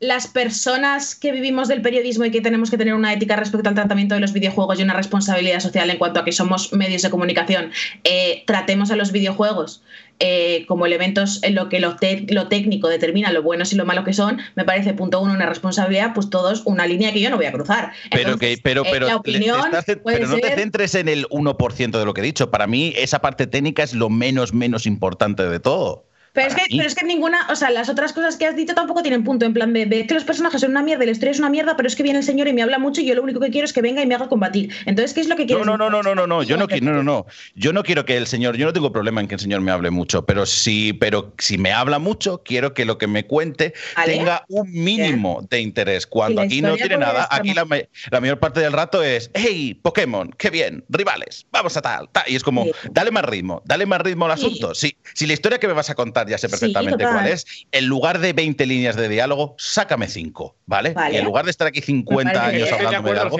dame 5. ya está, eh, eh, eh, para adelante. Y para mí no, es, no tiene tanto problema este juego como lo tiene Sol y Luna, que Sol y Luna en esto es una locura de lo mal que lo, que lo trae, pero tiene problemas. Luego tiene el problema de la linealidad, que me parece que, te corta mucho. Me parece que el tema de la dificultad, que yo, como persona que ha jugado hace poco a juegos anteriores, me parece, me sigue pareciendo que la dificultad, si, de nuevo, sin ser tan poca dificultad como Sol y Luna, me parece que este juego eh, podría tener un poquito más de, chicha eh, y que no me parece que ni eh, rojo y azul, que son los que jugué recientemente, tengan tan poca, creo que tienen algo más. Evidentemente, cuando ya vas sabido, ah, es más sencillo que la primera vez que yo lo jugué, evidentemente, ¿vale? Evidentemente. Pero me sigue pareciendo que hay mm, una diferencia notable de dificultad con, rojo y azul. Y no te hablo de los demás porque es que no, no me acuerdo. Ah, Entonces pues sería... Me, deja decir aquí dos cosas antes de que se me olviden. Lo primero, eh, rojo y azul lo jugué cuando los reaccionaron en 3DS y tienen una dificultad artificial asquerosa que eh, yo eso hoy día lo criticaría muchísimo. y mira que de niño lo jugué muchísimo, pero eh, ahora mismo mm, a mí me pareció dificultad artificial muy mala. Dices la verdad. Y, después lo de la Espera, antes que nada, Fran, te interrumpo, te interrumpo un segundo. Break Revista nos está haciendo la raid con 10 personitas. Muchas oh, gracias. Muchísimas gracias. Muchísimas gracias. Bienvenidos, bienvenidas. Guapísimo, guapísimo. Está en un momento Pokémon. calentito. Estamos hablando de Pokémon y se ha puesto un poco caliente la cosa. Quiero decir antes que nada, al chat, esto es un mensaje para todos vosotros que no estéis leyendo calma. Quiero decir, ha subido un poco el nivel del debate, esto es verdad, pero no está habiendo descalificaciones, no estamos yendo a personal. No Sin embargo, cuando me estáis descalificando a mí, pues, o sea, yo, yo en plan de, parece que no, pero, pero si estoy leyendo y si os ponéis muy pesados, os banearé de chat y ya está, ¿sabes? No, caigáis vosotros en eso, nosotros estamos cayendo en eso. Esto es, una, esto es un debate, y está siendo un debate serio, y está siendo un debate de dos posiciones opuestas, pero es un debate que sigue siendo entre gente que se respeta. Respetamos vosotros también. Eh, cosas... Paulo, vale, sí, es verdad. la, otra cosa, la otra cosa es que em, yo lo siento, pero yo no busco dificultad en el juego principal de, Pokémon porque entiendo que eso lo tienen que jugar muchos chavales que será el primer juego que jueguen. Y porque para eso están las redes y el competi. Claro, a eso voy. todo el rato delante de narices. Que yo la dificultad la veo, o sea, la veo, la busco en los combates online, en Assault Raids, en los contenidos, por decirlo de algún modo, paralelos a la historia. Yo no tengo problema con la dificultad. A ver, tengo cierto problema con la dificultad porque me parece que eh, en ciertos puntos eh, creo que se podría estar un poquito más ajustado, digámoslo así, mm. ¿vale? Em, pero el, principal problema que tengo es que está el discurso de que los primeros juegos mm, son igual de fáciles y por mi experiencia personal no es así son igual de fáciles, lo único es que te hacen grindar. Eh, que es que es una esto es a lo que iba yo. Em, cosas que a mí me parece que, hace Pokémon. Perdón. Pues cosas que a mí me parece personalmente que hace Pokémon Espada y Escudo que están que están súper bien. Eh, punto uno. Temas de accesibilidad y calidad de vida. Temas de, gestionar los tutoriales para que interiorices el combate y venate a matar. O sea, bueno, es que de hecho me voy a quitar esto porque me importa más decir esto que el piti. Eh, me parece que. De hecho, estamos, viendo el cenicero con todos los cigarros. No, me he dado cuenta. Ah, bueno, no pasa nada. Vale, eh, Thingy. durísimo, durísimo, durísimo. Bueno, eh, la cosa. Eh, cuestiones de, de, accesibilidad. Me parece que Pokémon Espada y Escudo las tiene todas y todas eh, o sea, todas las decisiones que toma en este sentido eh, son estupendas. La manera en la que gestiona el viaje rápido me parece la mejor cosa del mundo. La manera en la cual tú puedes acceder a las cajas en cualquier momento para cambiar los Pokémon en cualquier, em, eh, en cualquier circunstancia sin tener que ir al centro Pokémon y poder curarlos a través del campamento Pokémon, que es un minijuego, que es una apoyada, pero que te sirve para curar los, Pokémon y no tener que hacer este tipo de backtracking eh, muy idiosincrático de la saga Pokémon hasta ahora, me parece la puta hostia. El, o sea, y, todas estas cosas, todos estos pequeños detalles de bueno, el quitarle ese meo, que ya fue como, como un muy buen paso, pero que es especialmente trascendente aquí porque no tiene barreras artificiosas de pasar de una zona a otra. Cuando puedes pasar, puedes pasar y ya está. Pero al margen de esto, em, el mejor ejemplo de cuantísimo cuida eh, la barrera de entrada y el diseño de... Em, eh, Pokémon Espada y Escudo de cara a los nuevos jugadores y de cara a los niños que sabe que van a entrar aquí como su primer Pokémon, ¿vale? Em, es el primer combate. El primer, en el primer combate de, espada y escudo, normalmente durante toda la saga, y toda la saga ha sido así hasta, hasta ahora, tu rival coge el Pokémon del tipo al que, o sea, que te es débil, ¿sabes? Y, tú te pegas con él, en plan de, como te quiere dar un poco de caña y el juego te quiere forzar a que tú tengas eh, más Pokémon que tu inicial, el, el rival se coge el Pokémon que te revienta, ¿vale? Eh, en, Sol y Luna, en, Sol y Luna, se coge el que se coge el otro, ¿no? Claro, el que es débil. El que es débil contra ti. El que es débil contra ti, vale. Y, tiene un Pokémon. En tu primer combate contra el, contra el, el, rival, tiene un Pokémon. ¿Qué pasa? Que este combate de toda la puta vida de Dios es absurdo, porque es eh, tú utilizando solo los ataques agresivos porque los ataques especiales no sirven para absolutamente nada y em, usarlos de hecho te perjudica porque eh, tú sabes que en algún momento la IA, eh, como genera los ataques aleatoriamente, va a utilizar algún ataque especial y si tú ah, utilizas arañazo constantemente, siempre le vas a ganar. Y eh, también puede ser que tú pierdas ese combate de manera totalmente injusta por RNG. Entonces, el combate inicial de la saga Pokémon entre tú y el rival es una cosa que eh, es narrativa, pero que mecánicamente no tiene ningún sentido. Coge Pokémon Espada y Escudo y que dice, que llevamos haciendo esto 35 años, me suda los cojones. El rival, cuando te lo encuentras por primera vez, tiene dos Pokémon y tú tienes, y tú tienes uno. Y es la primera vez en la historia de la saga en la cual tú estás en inferioridad en ese combate de entrada. Pero ojo aquí porque, porque hay una diferencia. Y es que el primer, el primer personaje, el primer Pokémon que tiene el rival es un vuelo. Entonces, tú coges, por ejemplo, yo con mi Sobel, que es el Pokémon que me gusta porque es el único inicial bueno, luchas contra, contra su vuelo, lo matas a puros arañazos y cuando tú lo matas te da la experiencia justa para que tu Pokémon suba al nivel 6, aprenda el ataque de tipo y entonces una vez aprendido el ataque de tipo, el otro te saca el inicial al que tú eres fuerte, ¿vale? Hay un tutorial de combate aquí que en toda la puta historia de la saga no había existido. Y, y, es una cosa que Pokémon decide activamente ponerte delante, rompiendo la idiosincrasia de la saga de toda la puta vida, porque prefiere priorizar el diseño a priorizar lo que había hecho hasta siempre. Y me parece que hay muchas, muchas, muchas, muchas, muchas instancias del juego en la que el juego hace esto. Esto me parece la polla. Em, el, diseño de personajes, yo entiendo que esto es una cosa que, que, va a gustos. A mí me parece que el diseño de personajes de Pokémon Espada y Escudo es digno de Nomura y digo esto de la mejor manera posible porque yo ya os dije que en el programa anterior que Nomura me parece el mejor diseñador vivo de, personajes de videojuegos y de, y de arte conceptual, ¿vale? Em, y, creo que el área silvestre tiene este problema, y esto es una cosa que yo en su momento también, em, también identifiqué muy fácil de eh, eh, coger la parte del juego que es lineal y la que no y ponerlas cada una en un lado, entonces ambas son más aburridas precisamente por la ausencia de, variedad, pero el margen que da de cara a entrenadas o futuras el concepto del área silvestre para hacer cosas con eso me parece abrumador. Pero como no quiero valorar los juegos por lo que pueden ser, sino por lo que son, porque me parece que es importante, si me apago la, la modcam, em, me parece que em, lo fundamentalmente importante del el área silvestre para mí desde la perspectiva de la saga es que coge una cosa em, de Pokémon Let's Go, que son dos entregas que también me parecen muy buenas, a pesar de que la gente diga lo que pueda porque no, no tienen ya 10 años, em, que es el rollo de que los Pokémon sean visibles fuera de la hierba. Esto es una decisión que a lo mejor ahora desde fuera parece que esto ha sido así toda la puta vida, pero no solo no ha sido así toda la puta vida, sino que fue una decisión ultra polémica y ultra rechazada por los fans de la saga en Pokémon Let's Go. Pero ¿qué pasa? Que es lo mejor del juego y es lo mejor de Pokémon Espada y Escudo. Y, creo que al margen de los problemas y las cosas que no hace exactamente bien, tampoco creo que haya ninguna que haga drásticamente mal. Em, Pokémon Espada y Escudo es un juego que por primera vez en muchos años se atreve a romper sus propios paradigmas para hacer cosas que están mejor. y no veo ningún fallo en eso. A ver, dos cosas. Lo primero. Espera, espera, eh, deja, ahora responder. Vale, vale, vale. Mientras tanto, me voy a fumar un piti si no te importa, ¿eh? No, podemos hacer un poco la, de, la del eterno retorno y, damos la, y que te diga Fran, digo yo, y ya podemos terminar, porque tampoco creo que haya mucho más. Que hable Fran y luego cierro yo. Bueno, cierro, cierro entre comillas. Entonces voy yo. Vale, lo primero, eh, Paula, ¿qué cojones Sobel el único Pokémon que vale? Me cago en tú que está Scorbunny. Cago en la leche. lo he dicho un poco para molestarte. Yo estoy, estoy con él. No, no, no. Eh, estáis zumbados.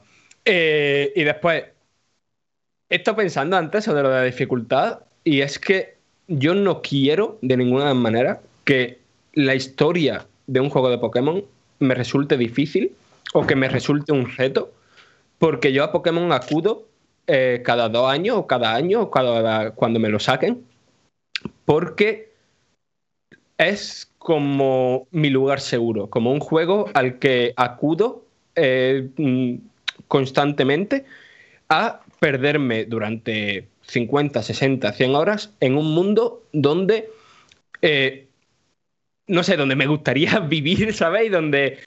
Y, no sé, como que, que con un mundo que, que, me abraza, ¿vale? Un mundo que, en el que no nada, nunca pasa nada lo suficientemente malo como para que me preocupe, en el que todo es chachi pitachi, ¿vale?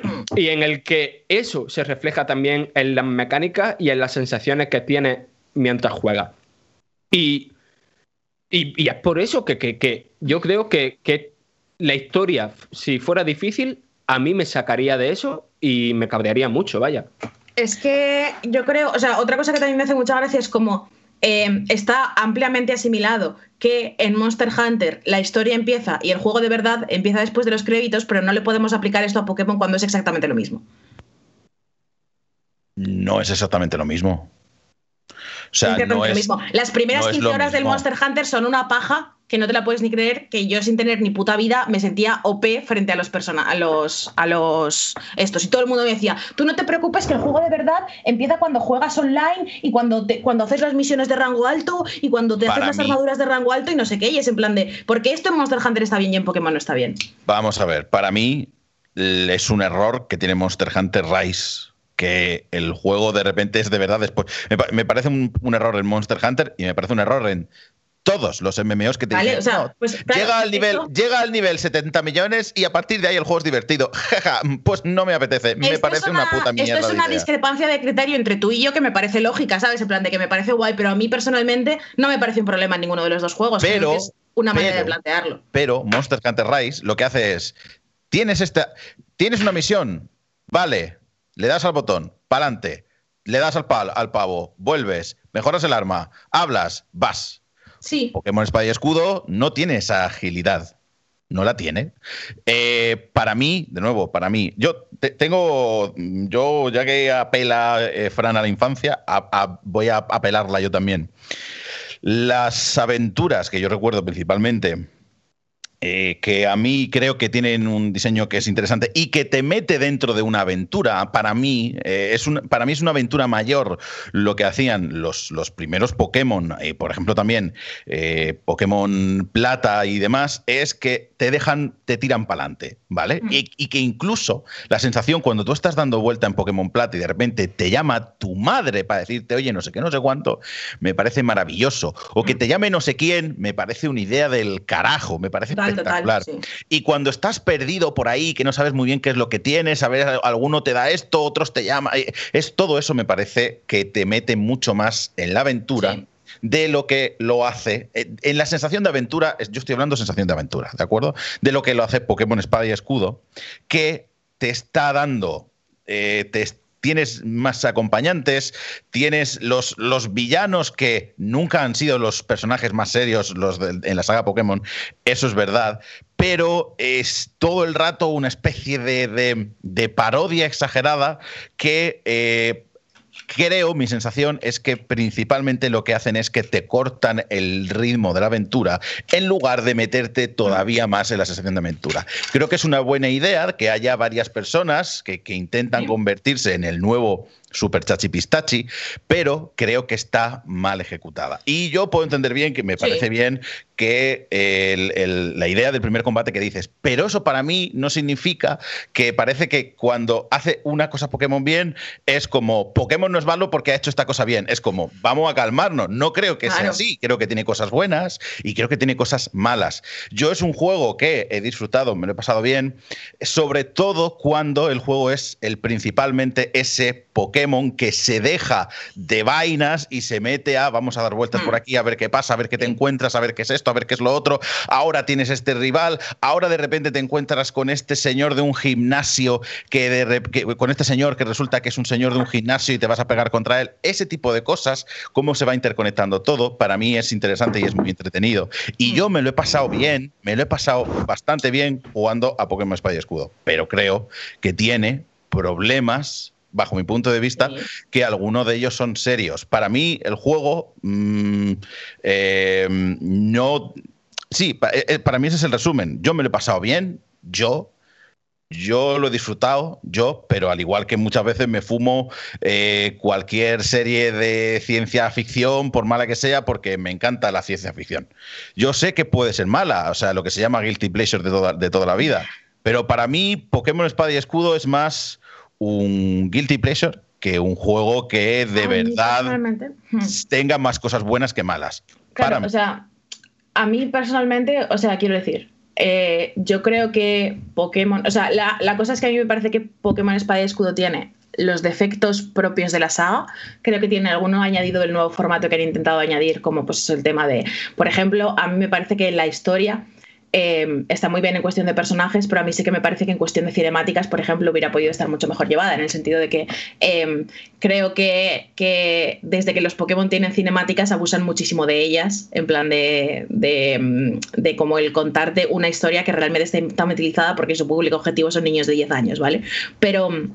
Pero al, al, margen de esto, lo que yo le valoro personalmente a Pokémon Espada y Escudo es que es por fin un puto juego que lleva la saga en otra dirección, ¿sabes? Y, y la dirección puede ser cuestionable o, puede ser mejorable, pero me parece que eh, la dirección existe y es muy clara y es muy diferente. Y, y, eso se lo valoro muchísimo en una saga que siempre se ha caracterizado por ser extraordinariamente estanca. O sea que, que a mí eh, Pokémon me frustra me frustra de, aversión al riesgo por una serie de cosas, porque tienen que vender su merchandising, porque se empeñan en las entregas anuales, que es una cosa que para mí es abolir, por una serie de tal. Pero el caso es que me parece el primer Pokémon en mucho tiempo que de verdad, de verdad, de la buena no es continuista. Y dentro de dejar de ser continuista hay muchas cosas que podría hacer mejor, pero ninguna me parece que esté drásticamente mal, que ah, para mí esto es importante, y me parece que las que hace bien las hacen muy bien. Entonces, eh, básicamente creo que es un juego al que se le ha juzgado muy duro por sus defectos y al que no se ha puesto en valor por las cosas que pone encima de la mesa. Por ejemplo, eh, sacar el online del competitivo, meter maneras nuevas de jugar online a Pokémon que eh, sean distintas a el ultra turbo entrenamiento específico y el estudio de una carrera eh, que necesitas para estar dentro del Pokémon competitivo me parece un acierto, porque era una cosa que limitaba muchísimo las entregas anteriores, que la única manera de jugar online a Pokémon con tus colegas fuera pegarte con ellos estaba mal realmente, era una cosa que, que hacía que el juego fuera mucho menos disfrutable. Poder quedar con tus amigos, hacer raids, eh, me parece un avance correcto en el pensar maneras cooperativas y maneras alternativas de enfocar el competitivo que no sea pegarte de hostias con japoneses que llevan jugando al juego tres años más que tú. Entonces creo que em, a lo mejor, o sea, sinceramente cuando lo pienso me da, la, me da la sensación de que lo, que lo que menos me gusta de Pokémon y Espada y Escudo son cosas que colisionan con mis propias expectativas. Y, y no me parece una valoración justa que hacerle a un juego porque no creo que sea un, juego al que le importe mucho eso en el primer lugar.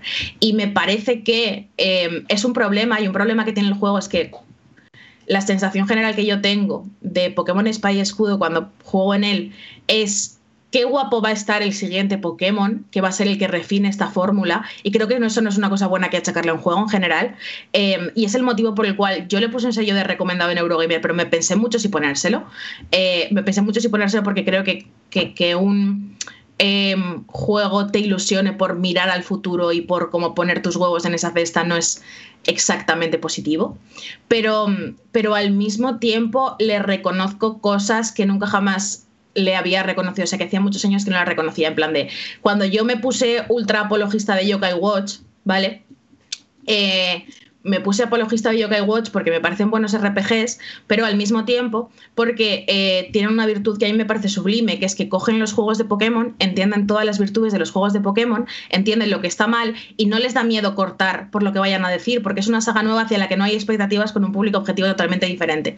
Y me parece que Pokémon Espada y Escudo en esencia es un Yokai Watch en este sentido, ¿sabes? Eh, un juego que entiende su propia idiosincrasia y que, intenta, intenta llevarla hacia sitios diferentes, no siempre le sale bien, igual que a Yokai Watch tampoco le sale bien siempre. Yokai Watch tiene un sistema de debilidades y de capturar yokais que es una puta mierda como un coco, pero, pero que lo mueve hacia otro sitio y, y, el sitio hacia el que lo mueve me gusta más que el sitio en el que estaba, porque creo que Pokémon Oro y Plata están muy bien y me cuesta mucho valorar ningún juego de Pokémon posterior mejor que Pokémon Oro y Plata, porque me parece que todas las cosas que hacen eh, están extraordinariamente bien puestas, pero es que Pokémon Oro y Plata ya fue y no va a volver a ser. Y esto es una cosa que aunque a mí me jode, a mí personalmente, como persona me jode, em, no creo que como crítica pueda achacárselo, ¿sabes? Yo, yo, yo como crítica no puedo decirle a una saga vuelve a hacer lo que hacías hace 25 años, porque creo que eso no es justo hacia ningún producto creativo. Entonces, eh, Pokémon Espada y me parecen juegos definitivamente imperfectos,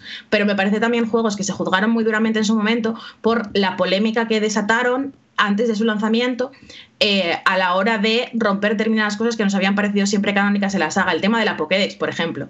El tema de la Pokédex es un problema que tiene detrás un montón de cosas de microgestión de la franquicia y de los derechos y del tiempo que se dedican a los desarrollos y del, número de personas que se involucran en los desarrollos de Game Freak y de los recursos de los que dispone Game Freak, que es una cosa que no debería tocar el consumidor y, en ese sentido creo que es un problema. Pero yo qué sé, ¿sabes? Yo me acuerdo de subir el análisis de Pokémon Espada y Escudo. Eh, cinco días antes de que saliera el juego, cuando nadie lo había jugado, pero yo había jugado como 60 horas, y la gente diciéndome, me da igual lo que opines sobre el juego porque el juego es una mierda y punto, ¿sabes? Y esta opinión que se formó la gente semanas antes de que saliera Espada y Escudo nunca ha dejado de existir. Nunca ha dejado de existir porque es un juego que se vendió y se calificó antes de que saliera porque desde su premisa se habían hecho muchas cosas que parecían intocables para los fans de Pokémon y yo mínimo le reconozco esa valentía en ese sentido.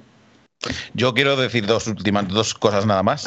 Y es que cuando tengo dos, sensaciones que recuerdo que creo que jamás se me olvidarán de, de tres de hecho, eh, de Pokémon Espada y Escudo, y es cuando después de una sensación de que estoy aquí un poco estancado, no tengo sensación de aventura, me meto en un sitio como había Pokémon en la hierba, había una cueva, había como dos caminos y es como, wow, caminos, y de repente me sentí como que me, gustó esa sensación y me da pena que no se repita mucho, pero la sensación me gustó.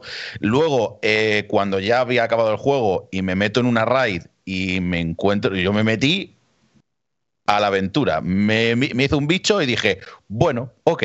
Luego me metí en otra y me metió una paliza y dije yo, madre. Y esa sensación me moló también. Y luego tengo una sensación que creo que esto solo me ha pasado a mí, pero yo después de hacer todo el camino, claro, yo estoy en el endgame, tengo todo el camino con basándome a todos los gigas de los huevos y me enfrento al Pokémon, voy a enfrentarme a Pokémon y digo, voy a probar una cosa.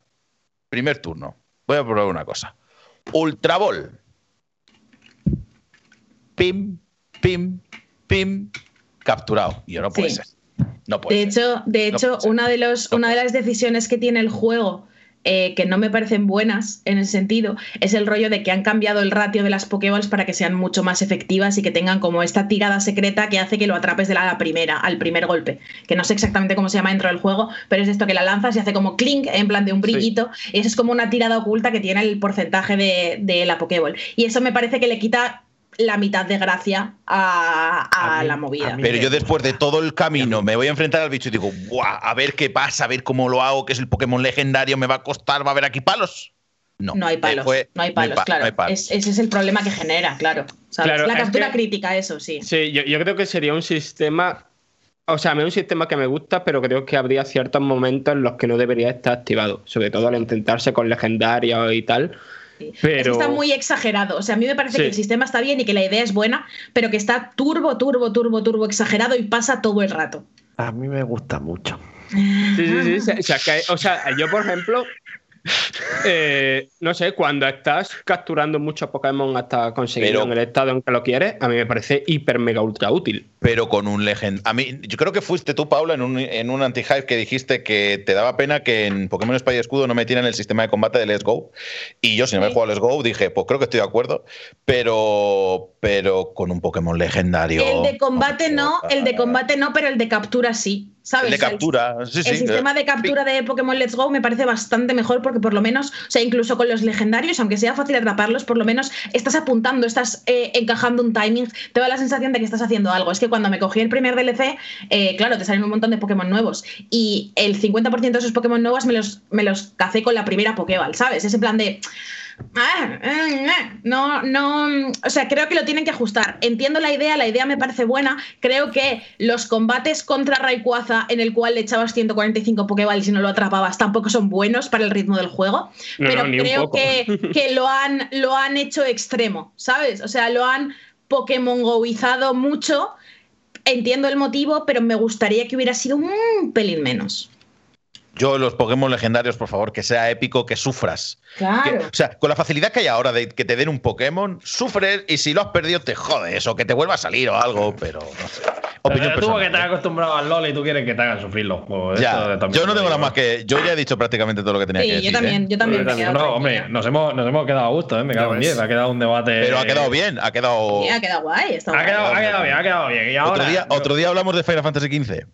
Hombre, pues no sé qué el Vale. tema que, que me lo estoy yo también jugando ahora por un tema. No, me lo que- quiero jugar porque no me. Porque. Breve, mi problema con Final Fantasy XV es que al principio, claro, yo después Es de que no te lo años. jugado, cabrón. Ese es tu primer problema. no, en plan, "Buah, Final Fantasy, ¿qué, qué ganas tenía del 15 tal. Lo empecé a jugar, me encantó tal, y de repente pues, me dio un bluff. Y lo tengo, tengo en la cabeza el, el bluff, nada más. Sí, Final Pero Fantasy XV es un juego extraordinariamente imperfecto, ¿eh? O sea, a mí me gusta mucho y yo lo defiendo mucho, pero, pero que es un asunto, vaya.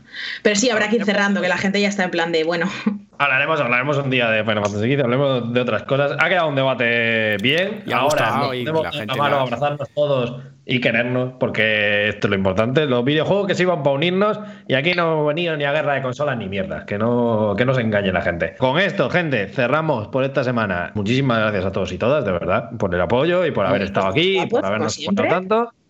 Muchísimas gracias también hoy a mis compañeros que han estado aquí al pie del cañón. A pesar de que hoy teníamos un poco de complicado hacerlo, hemos estado aquí. En fin, no ha sido un programa tan largo como siempre. Esto es Pues sí. inherente al programa. pues, Sí, muchísimas eh, no gracias. se podía saber. Efectivamente. Agradecerle también al amigo Juste que haya venido hoy, que haya tenido la deferencia de aceptar el debate y de haberse. Comportado- Ceju se suscribió esta mañana y dice que dónde está. Eh, pues te voy a dar un Bullpix de Alola. Pues esto que te llevas también a última hora. Eh, amigo Juste, si quieres hacer promoción, tienes un espacio y te invitamos a que vengas cuando quieras. Esta es tu casa. No, yo vengo a promocionar, como mucho, eh, Full HP, que es un programa diario de noticias. Loco, está el amigo Nacho Mol también ahí por Que medio. está Nacho Mol, que está Nacho Mol. Eh. Ya está. Búscalo en YouTube y dejarle ahí una suscripción y ya está. Y eso me hace feliz. Pues perfecto. Si no, también os lo digo yo, podéis verle también Sportmaníacos. Muy buena gente, muy buen programa. eh, o sea que, bueno, eh, yo digo que sí, hombre. No, déjame, que, déjame que te lo venda un poco. Así que, gente, muchísimas gracias por haber estado aquí y a todos y a todas vosotras. Nos vemos la semana que viene a las 11, como siempre, aquí en twitch.tv antihype. Muchísimas gracias, sois los más guapos, los más guapas. Nos vemos todos prontito. Gente, Adiós. besines a Adiós.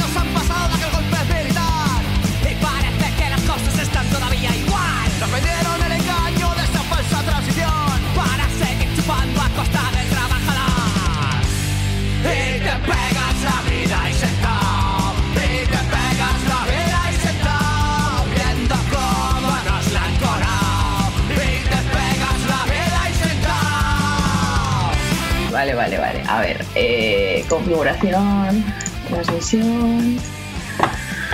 Ah. Cada día que pasa la cosa pinta muy mal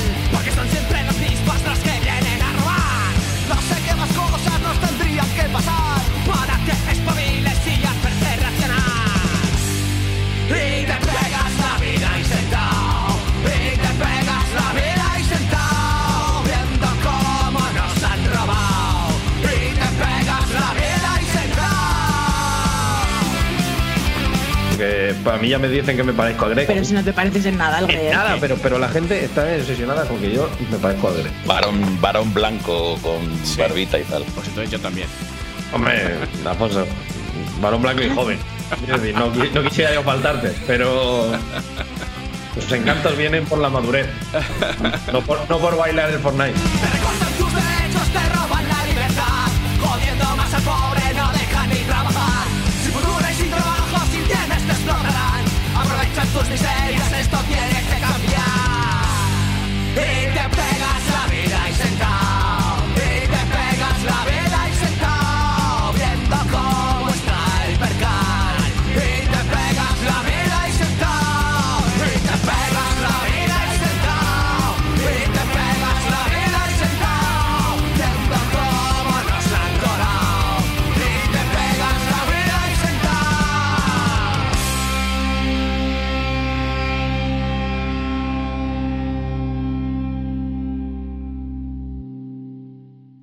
¿Qué te estás comiendo esta vez? Qué cabrón. Unas zanahorias.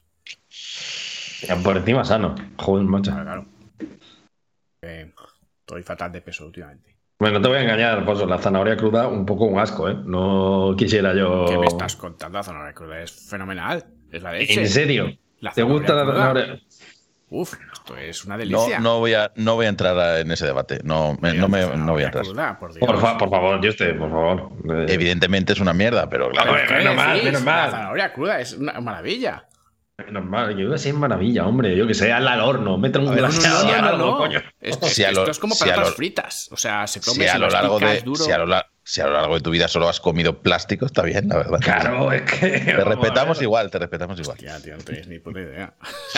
Hostia. A mí me parece terrorismo esto que estás haciendo ahora mismo, pero nunca no quería decirlo, pero. Y, y además la puedes hacer trocitos y palitos y mojar en hummus. o Hombre, pues mójalo queso. con algo, claro. Pues Ya, ahí bueno, bien. pero al final. Pero porque el es está una- bueno, no la zanahoria. Pues una zanahoria crudísima. La zanahoria es un vehículo para el hummus, que es lo que está bien. Yo no, no respeto esto. Me parece que, que viola las bases del programa. Bueno, no, en realidad no, que está Enrique también. Eso te iba a decir.